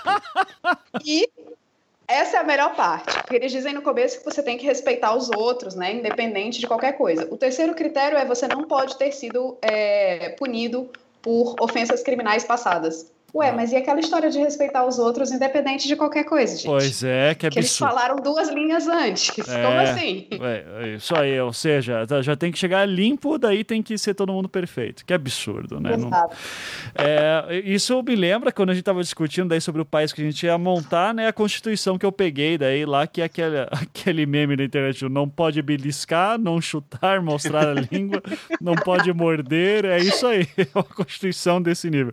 Que fantástico fantástico. Uh, ah, eles têm uma constituição aqui também, tô vendo agora, né? Acabei de entrar aqui no site e foi um princípio, cara, é muito grande. Cara, é, é muito texto para uma coisa tão pequena, ok. Mas entrem lá depois em liberland.org e daí vocês podem ler Só a tem que tomar cuidado que se você entrar no site com os cookies ligados, você se torna um cidadão em dois segundos. ai, ai, ai. Tá, outro exemplo que eu vi aqui de curioso é a Sealand. Vocês viram essa também? A Sealand é, é, é, um, é, um, é um principado parte da Liberlândia, né? Eu já, eu já não sei, cara. Uh, eu, vou, eu vou ler aqui a história também na fonte muito confiável da Wikipédia.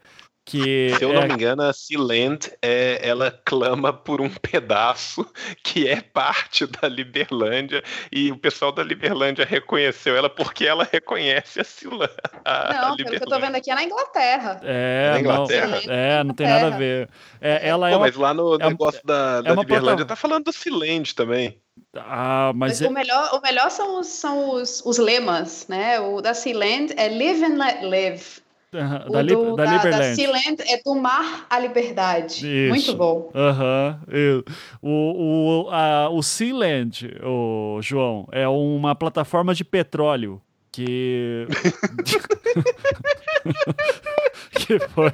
Que inclusive eu estava vendo um tempo atrás, assim. Meu Deus, eu entrei agora na Wikipédia deles, que eu tô vendo a foto da Sealand, que lugar lindo e maravilhoso. Eu, eu queria dizer que a Sealand, eu não sabia que a Sealand existia, mas ela já foi, quer dizer, um caso hipotético, né, baseado na Sealand, já foi questão de prova do concurso de acesso à carreira diplomática e já foi questão de prova minha. Sério? Que loucura. Sério.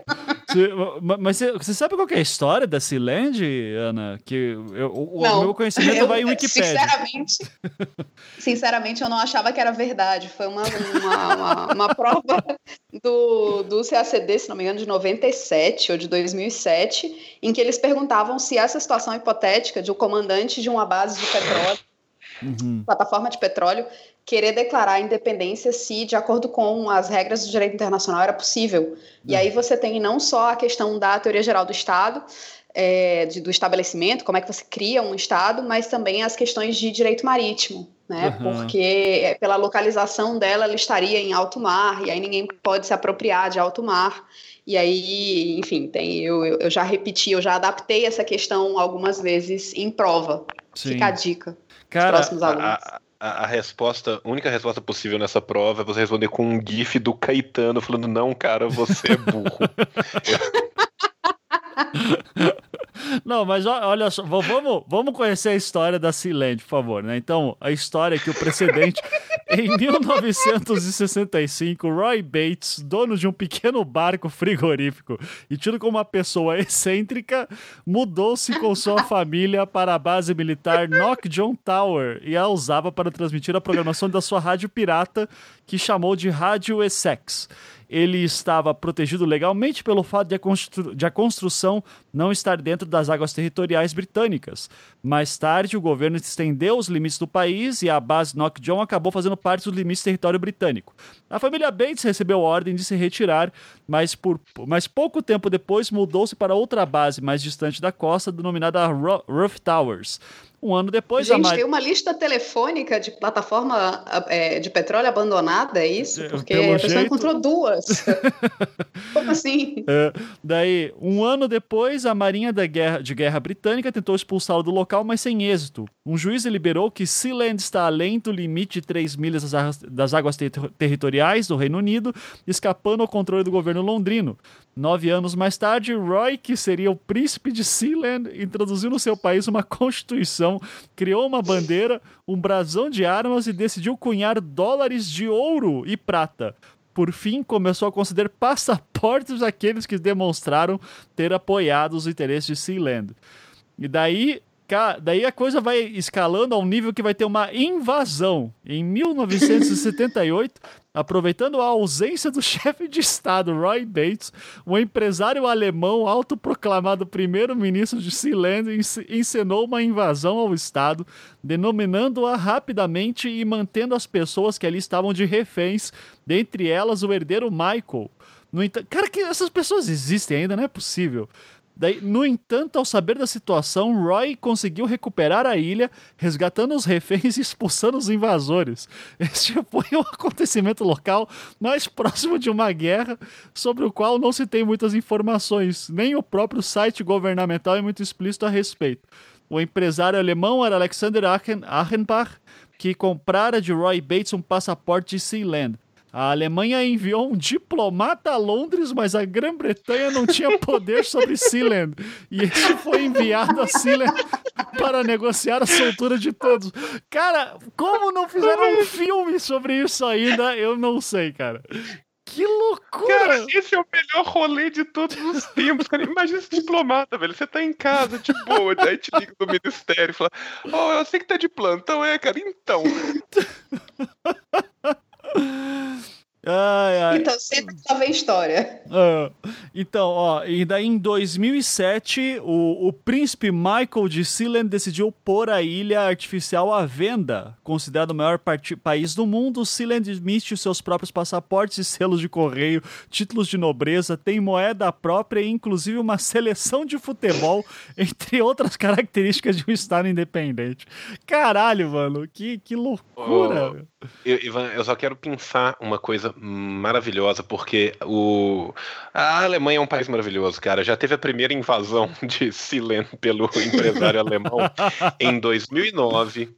Um homem alemão que refere a si, a si mesmo como Rei Marduk I.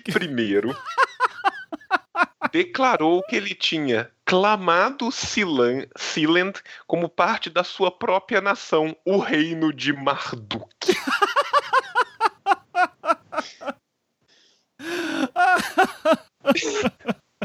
Excelente, cara. Que fantástico. Tá, então, de, tendo. Opa, peraí, vocês viram que dá para virar Lord ou Barão de Sealand? É, títulos negociados na internet, respectivamente a R$29,99 e R$49,99 libras esterlinas. Ah lá. Sério? Oportunidade. Que bacana. Dá pra botar no Lattes. Ah, Ivan. Oi nós fazemos aniversário perto, cara. Sim. Ano que vem vamos meiar e vamos nós dois virar nobreza de Sealand, cara. Eu te dou a sua de aniversário, você me dá a minha de aniversário, cara. Vamos, vamos fazer demorou, isso, Demorou, cara. demorou. Já, já por mim fazemos, inclusive, agora, assim, já. Assim, tipo, presente atrasado. Caraca, olha aqui o site da Sealand e tem mesmo como Become a Lord or Lady. Rapaz, deixa eu ver. Que loucura. Porra, tem que bacana. Tem o certificado e tudo. Olha, você pode virar du duque ou duquesa, é caro, cara. Pô, 500 libras. Carinho isso aqui, hein? Mas tudo bem. Tudo bem. A gente pode, a gente pode dar um jeito. É, é, é um investimento, Ivan. Pensa é um que investimento. é um investimento. ah, vocês podem também ser knights. Knights é... of the Sovereign Military Order of Sealand. Olha isso, só. Isso aí é bacana. Pela bagatela de 99,99. É. que louco. Cara, que maluquice. É, é aquelas coisas imbecis, sabe? Que você fica com vontade de gastar dinheiro só pra ver, cara. Mas deve dar um arrependimento foda depois, mas. Ai. Tudo bem. É, é, é, igual o catálogo do Putin em várias. O Putin são mil fases, né, cara? Tá, então baseado nesses exemplos maravilhosos como a Sealand e a Liberland, é, vamos imaginar, e eu já entrei naquele site comprar ilhas, né, que eu até coloquei lá no, no Twitter aquele dia, Ana, e você bem deve lembrar, que tem ilhas ali ao redor do Canadá, por exemplo, que são baratas a nível do tipo 20, 22 mil dólares. Dá para comprar uma ilha já uh, ali pelo Canadá. É, eu, qual que seria? Vamos imaginar que eu compro a ilha, e daí eu chego lá, boto minha bandeirinha e falo: Mizanzuquistão, pau no cu de todo mundo agora. Agora essa terra aqui é minha. O que, que eu tenho que fazer agora pro Trudeau me reconhecer como um Estado? Porque esse que vai ser o esquema, né? eu quero, eu, eu... Bom, a primeira coisa é que você tem que criar uma estrutura de Estado. Tá. Né? Porque. Ah, para, Pô, olha Liberland, tá de sacanagem, eu tenho uma casa. Pô, mas você quer ser reconhecido pelo Canadá, poxa. tá certo. Liberland é reconhecido pelo Reino do Sudão do Norte. Para, né? Tá, ok. Você tem que ser minimamente sério, vai. Tá bom. Mas é, eu diria que a primeira coisa é criar uma estrutura de Estado. Né? Como é que o que, que vai ser o Mizanzuquistão. Tá. Ele tem é, é, ele tem os três poderes clássicos, qual é a forma de governo, ah, questões é, é básicas, ah, desde o que, que o Estado fornece para a pessoa que mora lá, ah, como é que você vai estabelecer a questão de nacionalidade, processo de naturalização, se vai ser, se tem que nascer lá, ou se você tem que nascer de pais qual vai ser o gentílico do Mizanzuquistão? Uh, Mizanzuquense? Mi Mizanzuki, pronto. Você é um Mizanzuki. Mizanzuki tá, pronto. Você é um Mizanzuki. Tá. em homenagem então, ao fundador. Como é, que... como é, que... você vai ser Mizanzuki se você tem que nascer lá? Ou você tem que ser de pais Mizanzukis? é, enfim, todas essas coisas vão ter que ser pensadas, né? E aí, em geral, para para pensar numa estrutura de Estado, o que a maioria dos estados faz é fazer uma lei, uma lei fundamental, uma Constituição.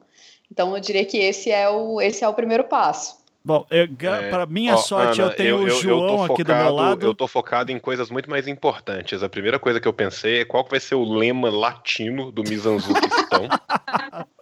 tá? E vai ser Fututus Omnibus. Fodam-se todos vocês. Fututus ônibus. Então eu já estou imaginando a, é a, foto do Ivan de lado numa bandeira vermelha escrita em latim Fututus ônibus, que é fodam-se todos vocês. Eu, eu tô focando nas coisas que importam. Bandeira, a, a, cor, qual é o vermelho na escala Pantone, é, tudo isso você pode colocar da Constituição. Olha, eu sou designer. o brasão de armas. Isso, eu sou designer. tem que ter uma coisa, um martelo, claro. Eu consigo fazer isso tranquilo. O João já deve ter lido uma porrada de livro de RPG, consegue fazer essas regras fácil, fácil também. Consigo, consigo então... sim. Eu, eu mestro, só, só, só que eu mestro, eu mestro mais de 20, cara. Então. Demorou.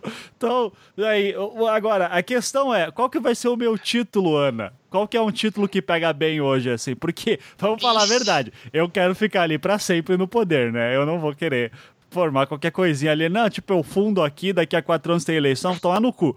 Então, o, o, que, o, que, que, eu, o que, que você me sugere, Ana? Então quer dizer que eu vou ter que ser a guerrilha maoísta, eu vou ter que vir pro outro lado da, da, da ilha não. e te convencer.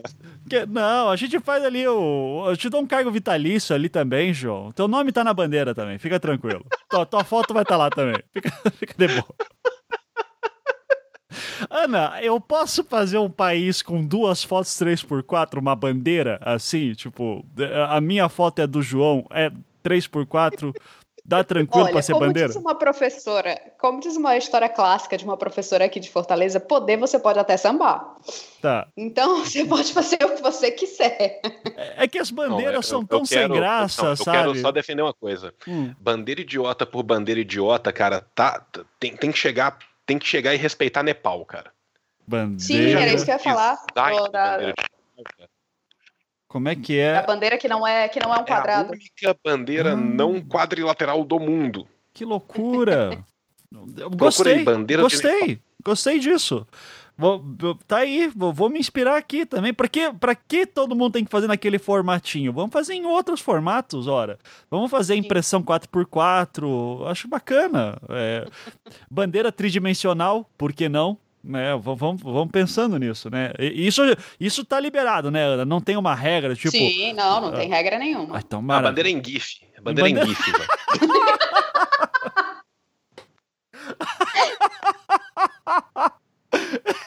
Excelente. A bandeira em GIF, aparece a foto do. Aparece a cabeça do Ivan rodando, aparece a minha depois, aí aparece escrito acredite nos seus sonhos e as nossas duas cabeças explodem e uma pomba branca voando. aí fica brilhando no fundo Mizanzukistão e um gatinho tocando teclado. É assim que é a bandeira. pra achar a bandeira tem que achar uma tela de LED assim daí, né? que loucura. Tá, ok, a bandeira pode ser um GIF. Vamos lá. Tá, então a gente montou lá as regras. Essas regras vão chamar de Constituição, Ana, ou, ou preciso de outra coisa, assim? É... Não, pode chamar de Constituição, pode chamar de como você quiser. Vai, chama de Constituição, que é o mais clássico, vai. Maravilha. Eu, eu posso fazer menção ao Lord Cthulhu também, dizer assim, é, é, tipo, religião oficial do Estado, é, o culto de Cthulhu. Posso fazer uma coisa assim, ou pegar mal hoje em dia ter uma religião oficial? Não, não, não pega, não pega. É. A gente diz que é um Estado laico e tem menção a Deus algumas vezes na nossa Constituição, então por que não? Ah, então maravilha. João topa ter Cutulo na Não, se o Estado for profissional por Cutulo, eu já tô dentro, cara. Então, maravilha. Então, então já, já tem essa, a gente bota a Constituição, desenvolve certinho o que, que é o que e tal. Pronto, tá eu e o João lá, sem, sem comida. Tá, tá eu e o Ivan falando lá, Fingluimu Naknaf, Cthulhu Raile Guaknaufitain, né? Isso, a primeira construção vai ser um grande templo, assim, a Cthulhu e tal, e tá bom já. Já posso, já posso estar com, com a papelada, Ana? Porque você vai ser nossa advogada nessas horas, né? Você que vai. que ótimo! Você que vai conversar e, com o Trudeau lá. Ivan, eu tava pensando, já que a gente vai estar na fronteira com o Canadá, eu ah. acho que se cada um comprar uma, uma, uma, faca serrada, a gente já põe medo bastante no exército canadense para eles nos reconhecerem.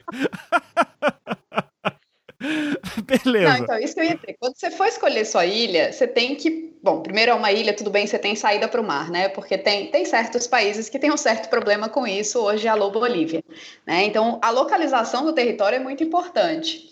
É, outra coisa que você tem que escolher bem é quem são os seus vizinhos. Acho que Canadá é um bom vizinho, porque tem uma galera que ia ser um pouco mais complicado, né? A gente herda umas zoeiras de vez em quando, uns conflitos que começam dentro de uns países e, e se espalham para outros. Então, o, o, território tem que ser bem pensado, mas acho que, acho que uma ilha perto do Canadá vai bem. Beleza, maravilha. Outra coisa que eu acho que é importantíssimo é não permitir a entrada de empresários vindo da Alemanha. Eles estão tomando todos os países independentes. Eu acho que a gente tem que se salvaguardar, você entendeu? Então, assim, se o cara chegou, não, eu sou empresário da Alemanha, queria ir conhecer, não, não, não senhor. Então, a, a, outra coisa que você tem que fazer, que talvez esteja dentro da Constituição, ou talvez seja uma lei, digamos, complementar à Constituição, é definir a sua política migratória, porque por enquanto tá você e o João dentro do país. Sim. Né? Mas se você pretende é, é, atrair outras pessoas, você tem que definir quem é que você quer. Uhum. É, e aí você tem que fazer isso. Vamos nós dois para o país, nós vamos olhar para frente e vai falar assim, Ivan, um dia isso tudo será dos nossos filhos, nós vamos reproduzir até o país ficar gigante. É esse é o plano. Bom, se não for esse o plano, se o plano envolver a presença de outros, você vai ter que estabelecer a sua política migratória. Tá, ok. E eu, eu posso falar, eu não quero empresários alemães? Posso falar isso, sim, claramente ou não? Não, a gente vai ter o um serviço secreto de Mizanzuquistão, né? Aham, uhum. sim. Que vai fazer os, as, as verificações vamos, dos antecedentes, né? Nós vamos ter o MGB, né? Que é o serviço, que é a KGB do Mizanzuquistão. onde a gente vai verificar e nós vamos, assim, coincidentemente denegar vistos, afinal de contas, a concessão de visto é uma prerrogativa do, do Estado. Do Estado. Uhum. Então, assim, ela não é exatamente um direito, ela é uma expectativa de direito, então ela pode ser negada a qualquer tempo. Uhum. Né? Então nós vamos aproveitar isso para nos proteger, não com uma política migratória covarde, mas simplesmente abrindo o olho contra possíveis invasores. Perfeito. Que para mim, o, o, o, grupamento número um de invasores de micropaíses são empresários da Alemanha. e o rei Marduk I. O rei Marduk I a gente já declara como pessoa não grata. Preventivamente, que é para ele nem pisar no Mizanzuquistão. Perfeito. Primeiro, porque se ele segue Marduk, ele não vai seguir Cutulo. Então ele já tá indo contra a religião Ex do Estado. Exatamente. Eu, inclusive, eu já quero, uh, até para os ouvintes e para a Ana e para o João aqui, eu vou estar mandando para vocês o link da ilha, tá? Que eu tô de olho, é, que é ali, pelo jeito, perto da Nova Escócia. Então deve, deve ser frio pra caralho, mas tudo bem, a gente se aquece, tá tranquilo. E, e daí ela ali custa, o, o, o, pelo, pelo jeito é um lote dela que tá à venda, para comprar ela inteira vai custar um pouco mais caro. Mas a gente faz um catarse, isso, isso relaxa, a gente dá um jeito.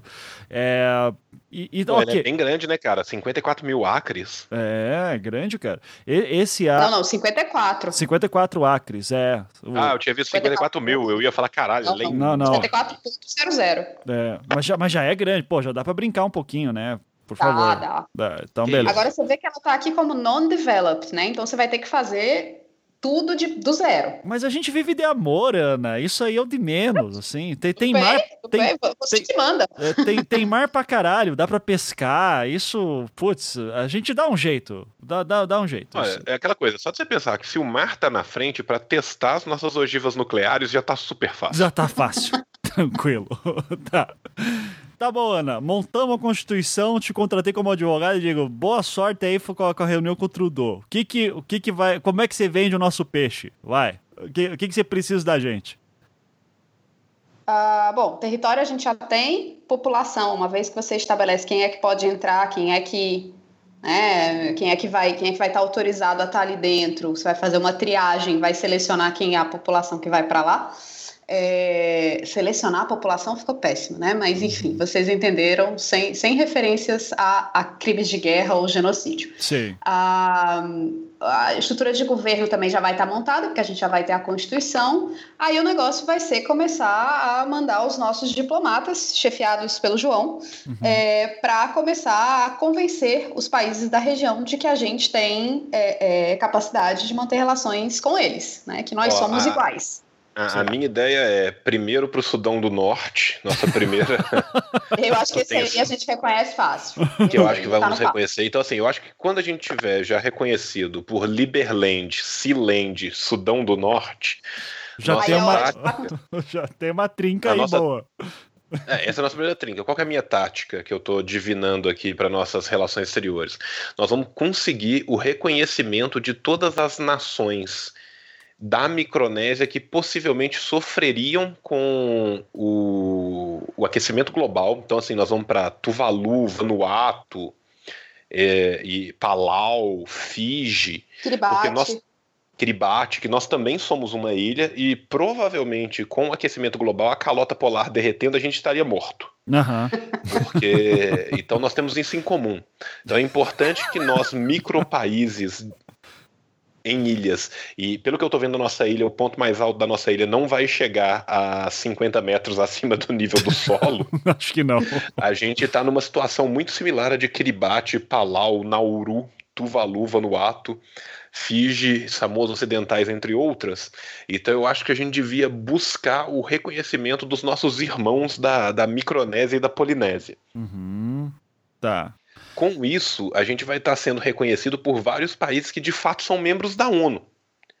Uma vez que a gente está sendo reconhecido por países que são membros da ONU, e como existe um grupo na ONU simplesmente para lidar com aquecimento global e países que possivelmente podem ser afetados diretamente, ter né, basicamente seu território dizimado pelo aquecimento global, existe esse grupo dentro da ONU, a gente pede um assento como nação observadora nesse grupo. Boa! Porra, que tesão.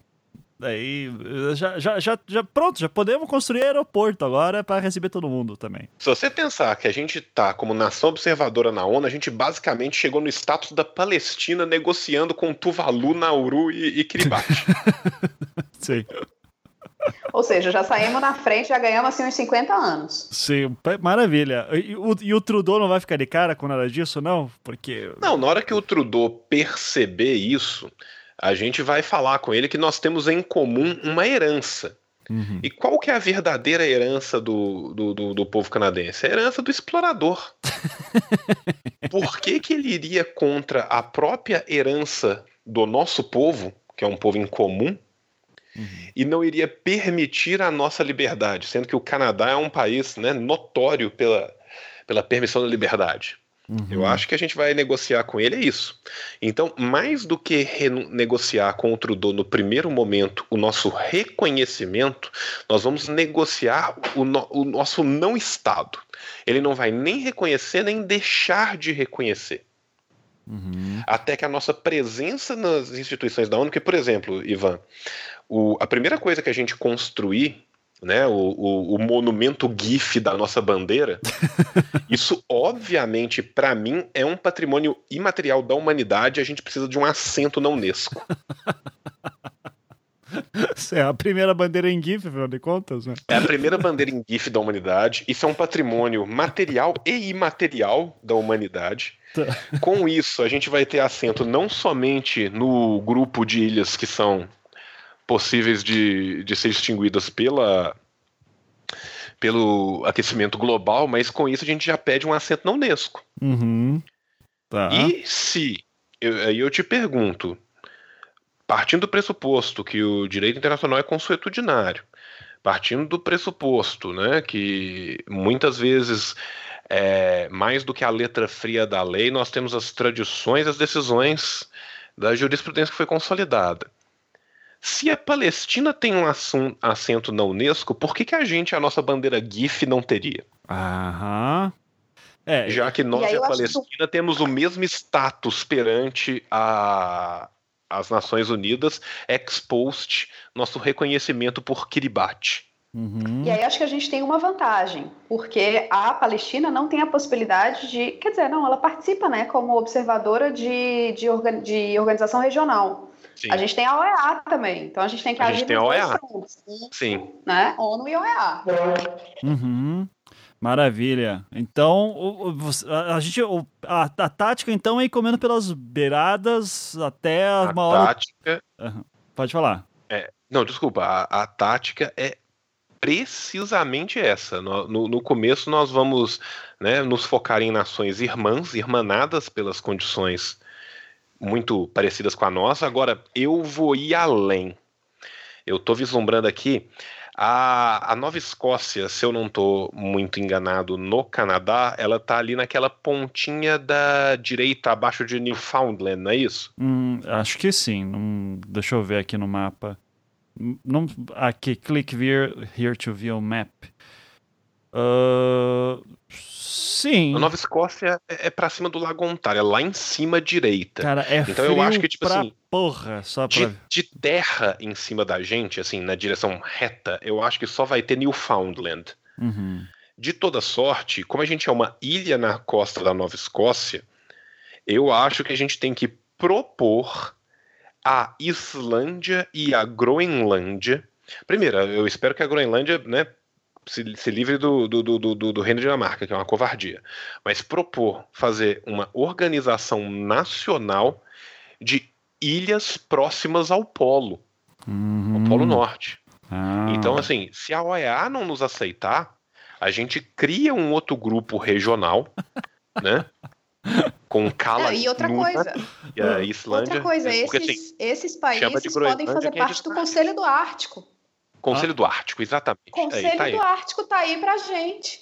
Porra, perfeito. Já tem Conselho tudo. Do Ártico. Não vai precisar criar uma nova, então. Já tem o Conselho do Ártico. Uh, João? É, é... Ah, Ana, Ana, fala aí.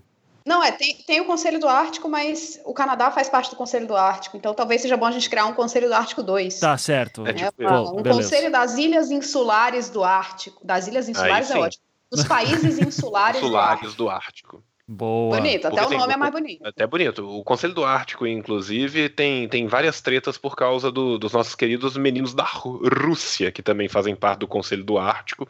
E aí fica. O Conselho do Ártico é a OTAN. E aí os países que fazem parte da OTAN e que fazem parte do Conselho do Ártico, a Rússia fica olhando com aquela cara de então, e aí?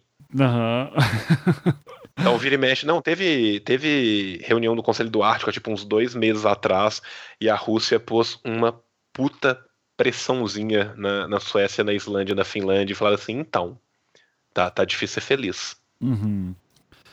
E, mas... Sem falar que a gente não sendo do Conselho do Ártico, a gente não tem que lidar com certos países que não tem nada a ver com o Ártico querendo ser observadores. Tipo... Não vou Sim. nomear nomes. Ah, não, porra. Agora vai ter que falar. João? Não, não vou, não vou nomeá-lo. ah, tá. se, vocês procurarem, assim, pedidos, observadores, Conselho do Ártico, vocês vão ver que tem alguns países que geograficamente não faz o menor sentido eles fazerem esse tipo de pedido e eles fazem reiteradamente. Pronto. Quem, quem, quiser procurar, procura. Tá, eu acho. Ah, tá, ok. Eu já, já abri aqui a aba, eu vou procurar depois, que eu fiquei boiando nessa agora, mas tudo bem, eu entendo. Certo, então a gente já tem a nossa tática estabelecida. O que mais me preocupa nessa hora, João, daí. Ó, é, Ivan, ah. tudo que eu vou te falar é o seguinte: vou facilitar sua pesquisa. Posso ser gentil? Pode, por favor. Se a insurgência maoísta der certo, vai ter um país aí que quer ser observador do Conselho do Ártico que vai ter que preocupar com a casa dele. Tá, tá, ok. Então, beleza, entendi. Pronto, já, já ficou claro. Muito obrigado. Não precisamos falar sobre ele, mas faz uma referência ao próprio programa. Quem quiser tem que reouvir. Sim. Então, beleza. Oh... Ah, e, e, é claro também a Guiana Francesa, que está logo ali, né? Aham, uhum, sim. E então, o, que, que, me, que mais me incomoda na formação do Mizuquistão daí, João? Porque eu acho que a gente precisa ter alguma coisa para facilitar para Ana, a gente precisa ter alguma coisa que valide também, tipo, pô, a gente é relevante, a gente produz alguma coisa de relevante. Eu já dei a sugestão no Twitter que seja produção de memes, né? A gente pode uh, produzir memes para o mundo inteiro, mas agora, além dessa produção que seria da mão de obra é, que a gente, é, a gente abriria para todo mundo, né? Seria popular isso? Mas alguma coisa assim que desse bala na agulha, João. E, tipo, eu tenho dinheiro. O que eu tô pensando, Cara, eu como, né, eu, eu sou, eu, eu tô aí divinando a política externa do, do Mizanzuquistão, eu acho o seguinte, todas as pequenas nações vendem títulos nobiliárquicos. Uh, a nobiliarquia é uma coisa em desuso, é, nós somos combativos, nós somos proletários, eu acho que a gente devia vender algo muito mais legal. Então, a primeira coisa que nós vamos Eu queria dizer que você acabou de perder a, tu, a Tupá enquanto cidadã do Mizanzuki. ah, é verdade. Mas olha só, a minha ideia é o seguinte, todos os países têm exércitos voltados para combates dentro da Terra. O Mizanzuquistão vai ter o primeiro exército intergaláctico do planeta. tá? E vai ser o único lugar onde você vai poder comprar online um título intergaláctico. Então, por exemplo, assim, você pode, você pode entrar no site do, do Liberland e virar barão. Beleza, olha que coisa em desuso, demodê, clichê. Ou você pode entrar no site do Mizanzuquistão e virar capitão de fragata pangalático. Mas é, só anota aí, João. Você está fazendo uma lista das convenções que a gente pode ratificar. Tem umas aí sobre espaço extra-atmosférico que não rola, não, viu? Aí que, que não vai, vai dar ruim. Não, mas aí a nossa divisão de, de mar, Antártida e espaço vai discutir isso. Que vai, vai, vai ser você que vai cuidar disso também, João? Porque. Vou, você eu também. Você porque eu, eu, também. Eu, eu, só quero o título intergaláctico agora. Você só Nós vamos denunciar essas convenções, Ivan. essas convenções estão ultrapassadas. E tá aí, mais uma coisa que só um país pode fazer: denunciar uma convenção. Ai, olha aí. Então... Outro passo para o nosso reconhecimento. Uma vez reconhecido, uma vez como membro, né, com um assento, membro convidado na ONU e na organização do Conselho do Ártico, nós vamos começar a denunciar as convenções que não permitem o nosso exército intergaláctico. tá, mas, mas Ana, eu ao fiquei, mesmo eu... tempo que nós vamos vender os títulos. É, Ana, pra, ainda nessa, né, nessa, nessa pegada, porque eu quero fazer uma pergunta bem imbecil, mas eu quero saber exatamente o que, que impediria da gente fazer o, o exército intergaláctico. quais são as convenções internacionais que impedem isso? É que você tem uma série de convenções que dizem que o, o espaço extra-atmosférico tem que ser um, um, local pacífico, não pode haver guerra, não pode haver colocação de armas em órbita. Não, não estou de sacanagem, tem um, uma resolução da ONU, se não me engano, e depois tem um tratado que fala sobre isso. Não, sim, é... mas é o espaço extra-atmosférico, nós estamos falando do espaço extraterreno. Ah, desculpe, desculpe, é verdade, é verdade. Tá? O nosso então, exército é intergaláctico. Bem, então, assim, é intergaláctico, tudo bem. Então, você, então vai ser, aplica, você vai ser, por exemplo, assim, capitão da divisão é de Alpha Centauri. É, é verdade. Eu... Não se aplica, não se aplica, tudo bem. Então, então esquece, qualquer... não precisa denunciar a convenção nenhuma. É, a gente pode falar assim, não, ó, vale de Plutão pra frente. tá tranquilo, não precisa.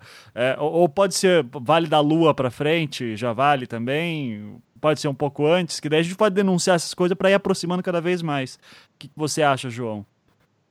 Eu, eu, eu, acho que a gente tem que, tirando. Ah, pensando na Lua como satélite natural da Terra, a gente faz. Da mesma forma que você teria, em tese, o mar territorial perto de um país, a gente pensa no espaço territorial perto da Lua, afasta um pouquinho e dali em diante é, é tudo nosso. Beleza, maravilha. Porque tem aquela galera que vende territórios, inclusive na Lua, no, em Marte e tal, e que não vale porra nenhuma nada daquilo. Mas se o pessoal tá fazendo isso, a gente também pode fazer coisa parecida, né? Pode. Sim, cara, tipo, e quem, quem nunca sonhou, cara? Quem que era pequeno nunca viu um Star Wars, nunca viu o Star Trek e sonhou em combater no espaço e além? Porra, com certeza. Agora você pode. No Bizanzuquistão você pode. E você não tem nem que começar Eu, eu acho que esse é o lema. Você já pode começar como general. Esse é o lema, então, João. No Mizanzuquistão você pode. No Mizanzuquistão você pode. É, mas é, tanto que na bandeira, no, no GIF da bandeira, an, depois que a nossa cabeça explode, antes do gatinho tocar o teclado, aparece escrito acredite nos seus sonhos. Lembra? Vamos lembrar disso. É verdade. Maravilha. E sabe o que é o pior, cara? Eu tenho certeza que alguém vai fazer essa bandeira com Não, esse eu, eu tô torcendo para que alguém que esteja ouvindo faça isso. Por favor. É, se você fizer, me manda e-mail, contato.podcast.com.br e eu vou te dar um prêmio. Eu não sei o que, mas eu vou pensar em alguma coisa do mesmo nível. Como assim? Uma nacionalidade do Mizanzuquistão. Boa. Não. certificado de nacionalidade. E de capitão de fragatas intergaláctico. Você vai ser ao mesmo tempo o primeiro nacional. Ai, maravilha. E, mas, João, questão econômica, o que, que a gente pode investir, cara? Eco- Economicamente, além desses. Assim, pra gente poder produzir alguma coisa lá dentro, o que, que você recomenda? Cara, partindo do pressuposto que nós somos uma ilha, a primeira coisa que nós vamos fazer é comerciar, é, comercializar madeira, porque a gente precisa. a- Essa ilha está completamente indômita e inabitável. Aham. Então nós vamos ter que criar áreas de preservação, mas nós vamos ter que, que abrir algumas áreas para que a gente possa habitar, construir e expandir. E se o governo Concorda? canadense falar, não, não pode isso aqui, você, você não pode mexer nessas árvores aqui, não. O governo canadense não tem nada o que dizer na nação soberana de Mizanzuquistão.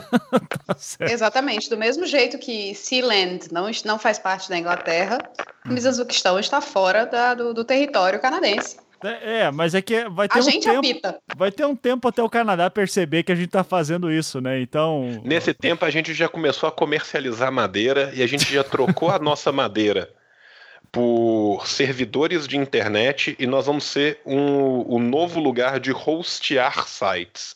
ah, Porque o Mizanzuquistão vai ser provavelmente ponto .mk. Então a gente vai ter o nosso domínio na internet, que nós também vamos vender os domínios na internet e hospedagem em nuvem, uhum. que a gente vai trocar a madeira que a gente derrubou para poder construir esse tipo de coisa. A gente pode, inclusive, fazer uma coisa inovadora, que é literalmente assim, tá liberada a pirataria, nossos servidores nunca vão derrubar por causa disso. O que, que você acha? Rola de fazer Deixa eu isso? só te corrigir uma coisa: o domínio .mk já existe. Adivinha de onde ele é? Macedônia? Macedônia. Da Macedônia. Makedonski, Makedonski, ok. Então o nosso vai ser vai ser qual então, Ivan? MZ, ponto MZ. MZ? você Foi espera- MZK. MZK, é, pode ser. Se, se liberar, não sei se tem que ser só duas letras pra, pra isso. Mas, tudo bem. Qualquer coisa bota ponto Mizanzuki mesmo, assim, porra. pra- a gente tá criando nossas leis, gente. Pode fazer o que quiser. E eu posso. Eu, Mas Nós não vamos ser é signatário de nenhuma. Nós vamos, vamos ser signatário de nenhuma convenção de propriedade intelectual. isso, boa. Então, É assim que eu quero. É assim que eu quero. Te- nós inclusive vamos denunciar a, convenção, a, a- a propriedade intelectual e a justiça. Nós vamos chamar Serginho da Pereira Nunes para ser nosso ministro da Justiça. Ele vai denunciar internacionalmente o conceito de justiça. Tem que acabar com a justiça. Tem que acabar com a justiça. Tá.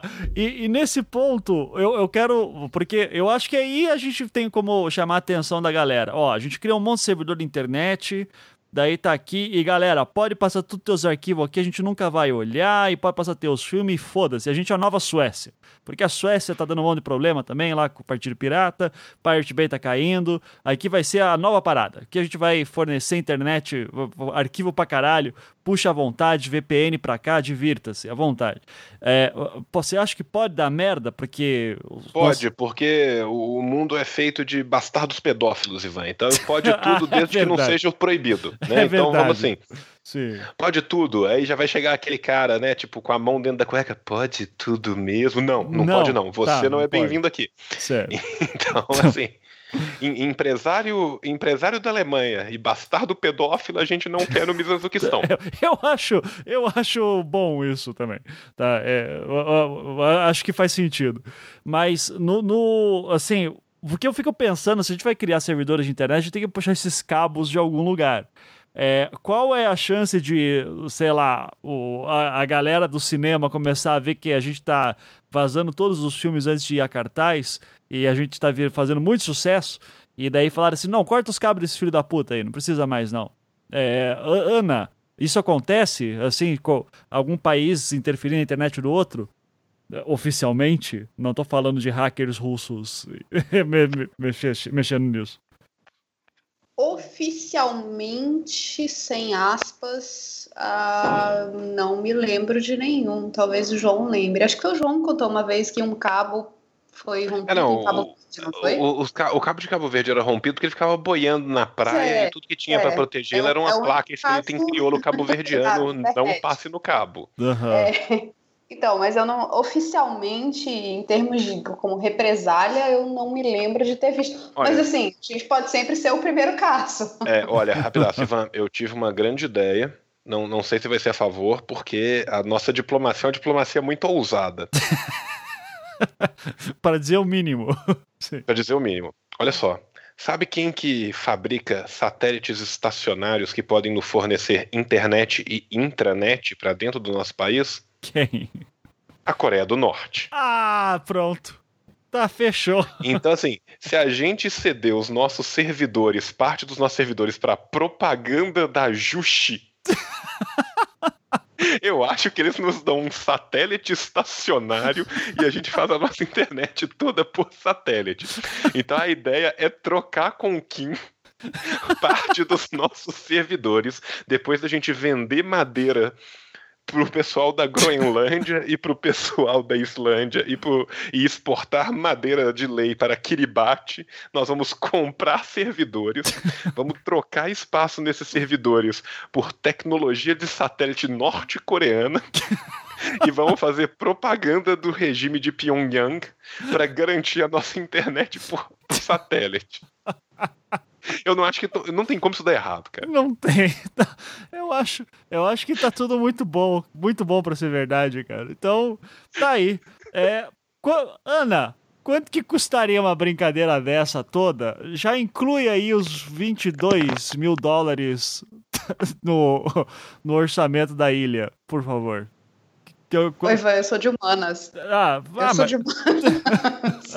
Oi, Ivan, olha teu, só. Os teus serviços. Muitos dinheiros, muitos dinheiros. O, teu, o, o, meu serviço continua, considerando tudo que o João está pensando em fazer em termos de diplo, diplousada, diplomacia ousada, acho, acho que vai me custar alguns cabelos brancos. certo. Okay. Eu, acho, eu acho que a gente vai ser levado à Corte Internacional de Justiça, assim, umas 15 vezes no primeiro ano. Isso sem falar aí de painel arbitral, conselho de segurança, etc. E aí, João? Quanto, quanto você calcula aí, João, além do estresse todo? Não, olha só, eu, acho o seguinte, eu acho que se a gente começar a venda dos nossos títulos intergalácticos, como a primeira grande moção do Bizazuquistão... Que, que não vai dar problema gente, nenhum, isso. Tá, tá que não vai dar problema nenhum. nós vamos juntar dinheiro bastante para a gente poder comprar o que a gente precisa para derrubar as árvores. tá, ok. Beleza. Em se derrubando as árvores, a gente vai fazer algum tipo de parceria para conseguir o transporte dessas árvores em troco de parte do lucro aferido nessas árvores. Com o lucro das árvores, a gente compra os servidores. Uhum. Com a venda dos primeiros sites e com o rosteamento e com a nossa denúncia internacional do conceito de propriedade privada e justiça, a gente vai conseguir migrar todo tipo de gente boa da Deep Web e coisas congêneres para os nossos servidores. Jesus. Isso vai dar uma grana boa, porque a gente vai programar os nossos servidores para ficar minando Bitcoin. Aham, sim. Tá?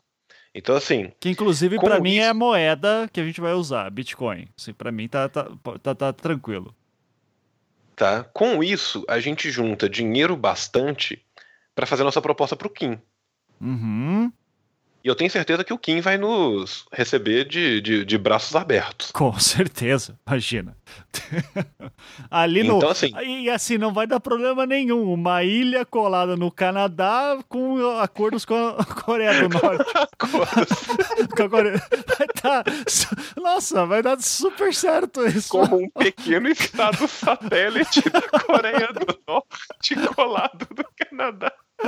A gente adota o coreano como língua oficial. E, e, fica transmitindo TV estatal coreana, assim, pra, pra todo TV mundo. Estatal coreano o tempo inteiro, no mundo inteiro. Então, é, é exatamente, olha que legal. O, o, nosso acordo com Kim é o seguinte: Você pode usar o nosso servidor para tudo, mas quem faz a propaganda do nosso servidor é a Coreia do Norte. então vão ser banners e propaganda estatal norte-coreana. No mundo inteiro você vai downloadar um torrent e você vai aprender algo positivo sobre a melhor Coreia. Oh, uma coisa que eu acredito que o Kim se interessaria, sendo nosso território, é. Ok, tem um território aqui aberto que, curiosamente, que cabe uma base de lançamento de mísseis. Você não tem interesse em, em, de repente, Pô, mandar uma coisa. O que, que você acha? Nós somos uma eu acho que como uma nação pacífica não tem nada melhor para mostrar o nosso comprometimento com a paz internacional do que a gente instalar uma base de, de lançamento de mísseis intercontinentais balísticos da Coreia do Norte na nossa ilha. Assim como quem não quer nada. claro, é um acordo comercial, horas, né? A gente precisa Sim, de satélite. Show me the money. Se você fizer o, o raio do intercontinental balístico da Coreia do Norte, ele só tem 13 mil quilômetros. Então tem partes dos Estados Unidos que ele não atingiria. Exato. Se ele tiver com uma base na nossa ilha, esse problema acabou. Então a gente torna o mundo muito mais seguro, garantindo a destruição mútua. que absurdo. Ana, você acha que pode dar problema isso? Qual que é o nível de problema que a gente está encarando aqui, assim? Não, não acho, não, tenho certeza. Tá, tá, tem certeza. Absoluta certeza que vai dar muito ruim essa brincadeira. Sabe, sabe Bahia dos Porcos? Sim. Então, é. aquilo ali é, é, é, fichinha. É só o início. Pô, é só o início. Ah, pô, então o Misazuquistão vai entrar nos livros de história. Eu tô. Vai, vai dar certo demais. É, ele vai ter durado, assim, três meses. Mas só por isso que ele vai ter entrado. Ah, tá vendo aquele buraco onde ali o mar fica mais profundo? Ali ficava o Misazuquistão. tá certo. Porra, por que não? E aí, João?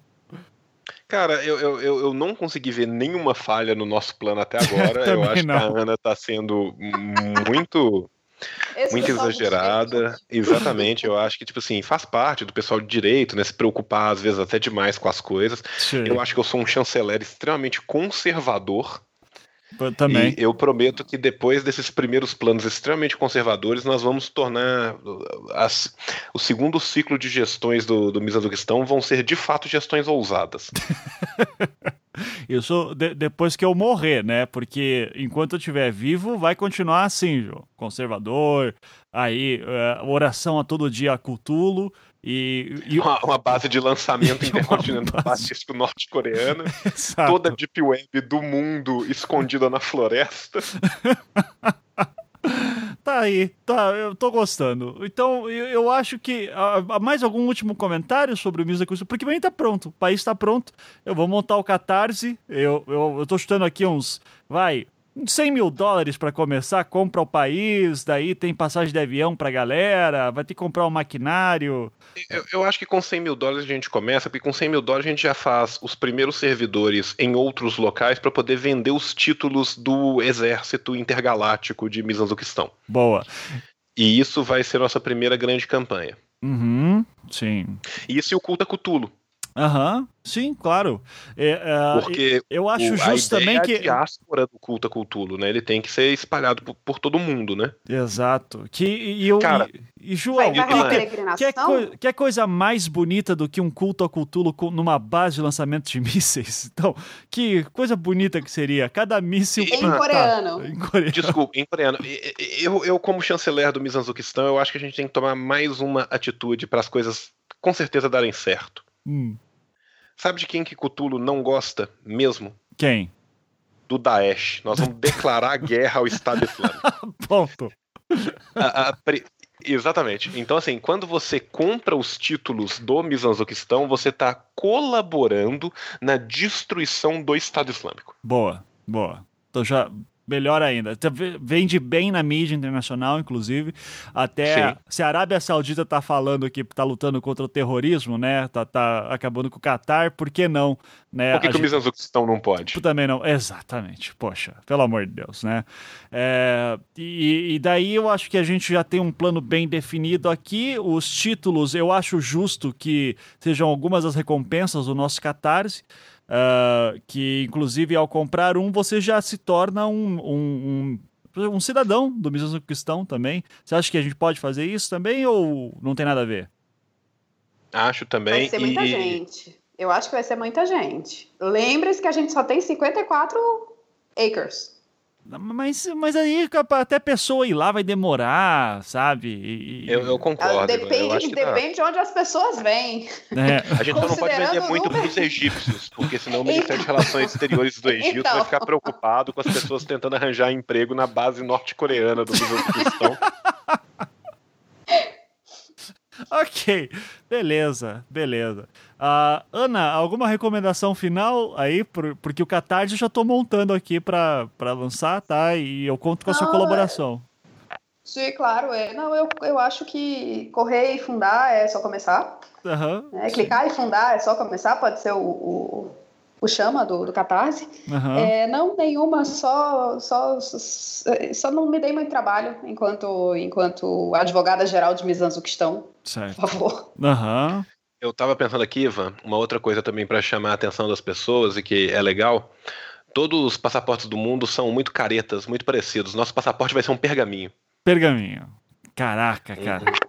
Nosso passaporte vai ser um pergaminho e eu acho que ele devia estar tá escrito igual ao Azif, o Necronomicon. Uhum. Vai estar tá vai estar tá escrito né, de, de acordo com o que o nosso príncipe das trevas nos ensinou. Em, em pele humana, cor humano, em né? pele humana. E, e escrito com sangue humano também dos inimigos. Exatamente. Dos inimigos. Dos inimigos. Dos inimigos, exato. Dos inimigos de Cthulhu e da Coreia do Norte.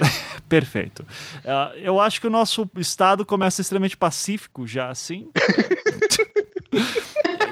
e já faço a nomeação de Rogerinho do Ingá como ministro da Justiça. Também acho Exatamente. que a gente vai precisar. Ministro da Antijustiça. porque ele está ali para acabar com a justiça. Ele é ministro da Antijustiça. Perfeito, perfeito. Cara, eu, eu tô muito satisfeito, assim, já... Ministro da Economia, quem você recomenda, João?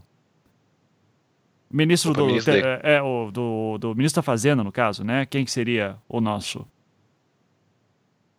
Cara, vamos pensar. Tem que ser alguém que vai estar. Tá...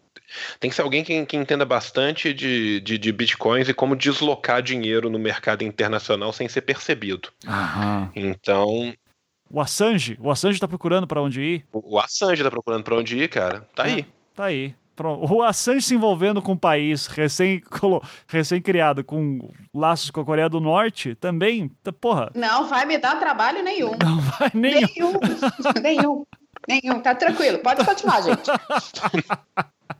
Manda mais que tá pouco. Maravilha. O, a gente pode encaixar o Snowden também, porque eu gosto mais do Snowden, sabe? É, quer dizer, o Snowden pode ser interessante com essa história de Deep Web, não sei mais o que. Não, pode, o ser, pode ser uma figura pode ser nosso Sim. ministro das telecomunicações. Ele vai nos ajudar a, a transformar a madeira em servidores da Deep Web.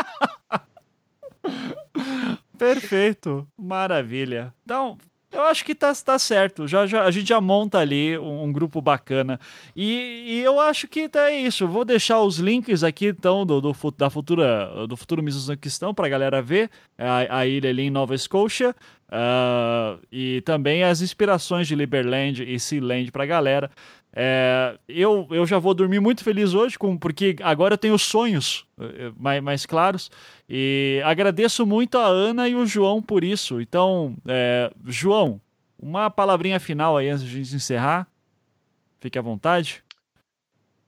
Cara, eu, eu, quero dizer que foi um prazer participar desse momento e como chanceler do, do Mizanzuquistão, tudo que eu prometo é que o lema do nosso Ministério de Negócios Estrangeiros vai ser ficar pistola e meter o louco. Boa. É isso aí. É, a gente tem muitos lemas, cara. Lemas muito bons. Vários, assim. vários. A Constituição podia ser só lemas. Assim, eu acho bom.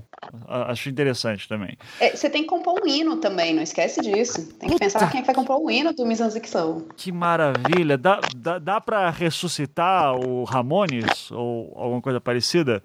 O, o que, que você acha, João? Quem que. Ah. Ivan, tudo que eu vou te falar é o seguinte, cara. Se, se garantirem, se a justiça, se a antijustiça de Mizanzuquistão na figura de Rogerinho do Ingá garantir que a gente não será processado, eu levo os meninos e a gente refunda o DR no Mizanzuquistão em coreano. Tá, mara... gostei, gostei. Então tá aí. Então, obrigado, João. E Ana, uma palavrinha final aí também sobre Questão e os problemas que você vai ter no futuro. É, eu acho que começamos, começamos bem, começamos todos menos eu, né? É, vou ter algumas tretas para resolver, mas besteira, bobagem, nada que. A, a, gente pode também fazer um novo fuso horário e um, um, novo calendário, né? Porque eu acho que o dia vai precisar ter 72 horas para resolver todas essas tretas do Mizazuquistão. Fora isso, fora isso, nada mais. Acho que começamos bem, acho que é um, é um plano para ser executado a médio prazo, vai. Vai, boa, boa. É, eu, eu, gostei disso, já que criar um novo país, a gente pode criar um novo fuso horário. A gente sempre reclama que o dia é muito curto. Tá aí, no nosso país vai ter, vai, vai ter um dia maior. Aproveitando que a gente vai estar bem ao norte, né? Então já não vai ter noite de boa parte do ano. A gente pode aproveitar e fazer isso também. Isso. A gente estipula por meses, né? Esse é o mês do dia, é, esse é o semestre do dia, semestre da noite. Ah, você dorme todo aquele semestre, tipo ursos. A gente desenvolve alguma Menos droga. Eu. Menos você? Menos eu. Ah, você vai estar trabalhando. eu, claro. vou estar, eu vou estar trabalhando para resolver tudo isso. Ah, com, com, certeza. Não, mas eles não vão poder invadir quando a gente estiver dormindo, Ana. Né, Ana? Então, isso não, eles não vão poder invadir porque eles não são loucos de entrar onde tem uma base intercontinental da Coreia do Norte.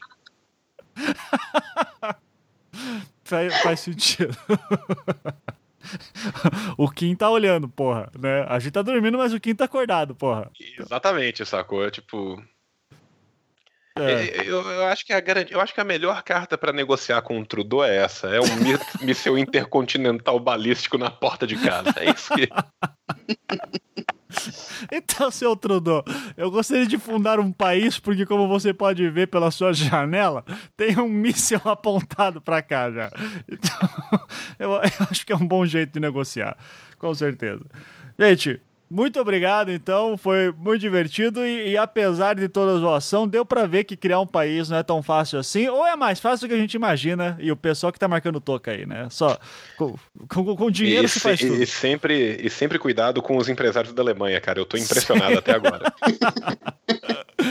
Perfeito. Gente, muito obrigado aos ouvintes, obrigado por ouvir até aqui. E semana que vem a gente tá de volta. Vamos dar tchau, gente. Então, tchau, 啾啾，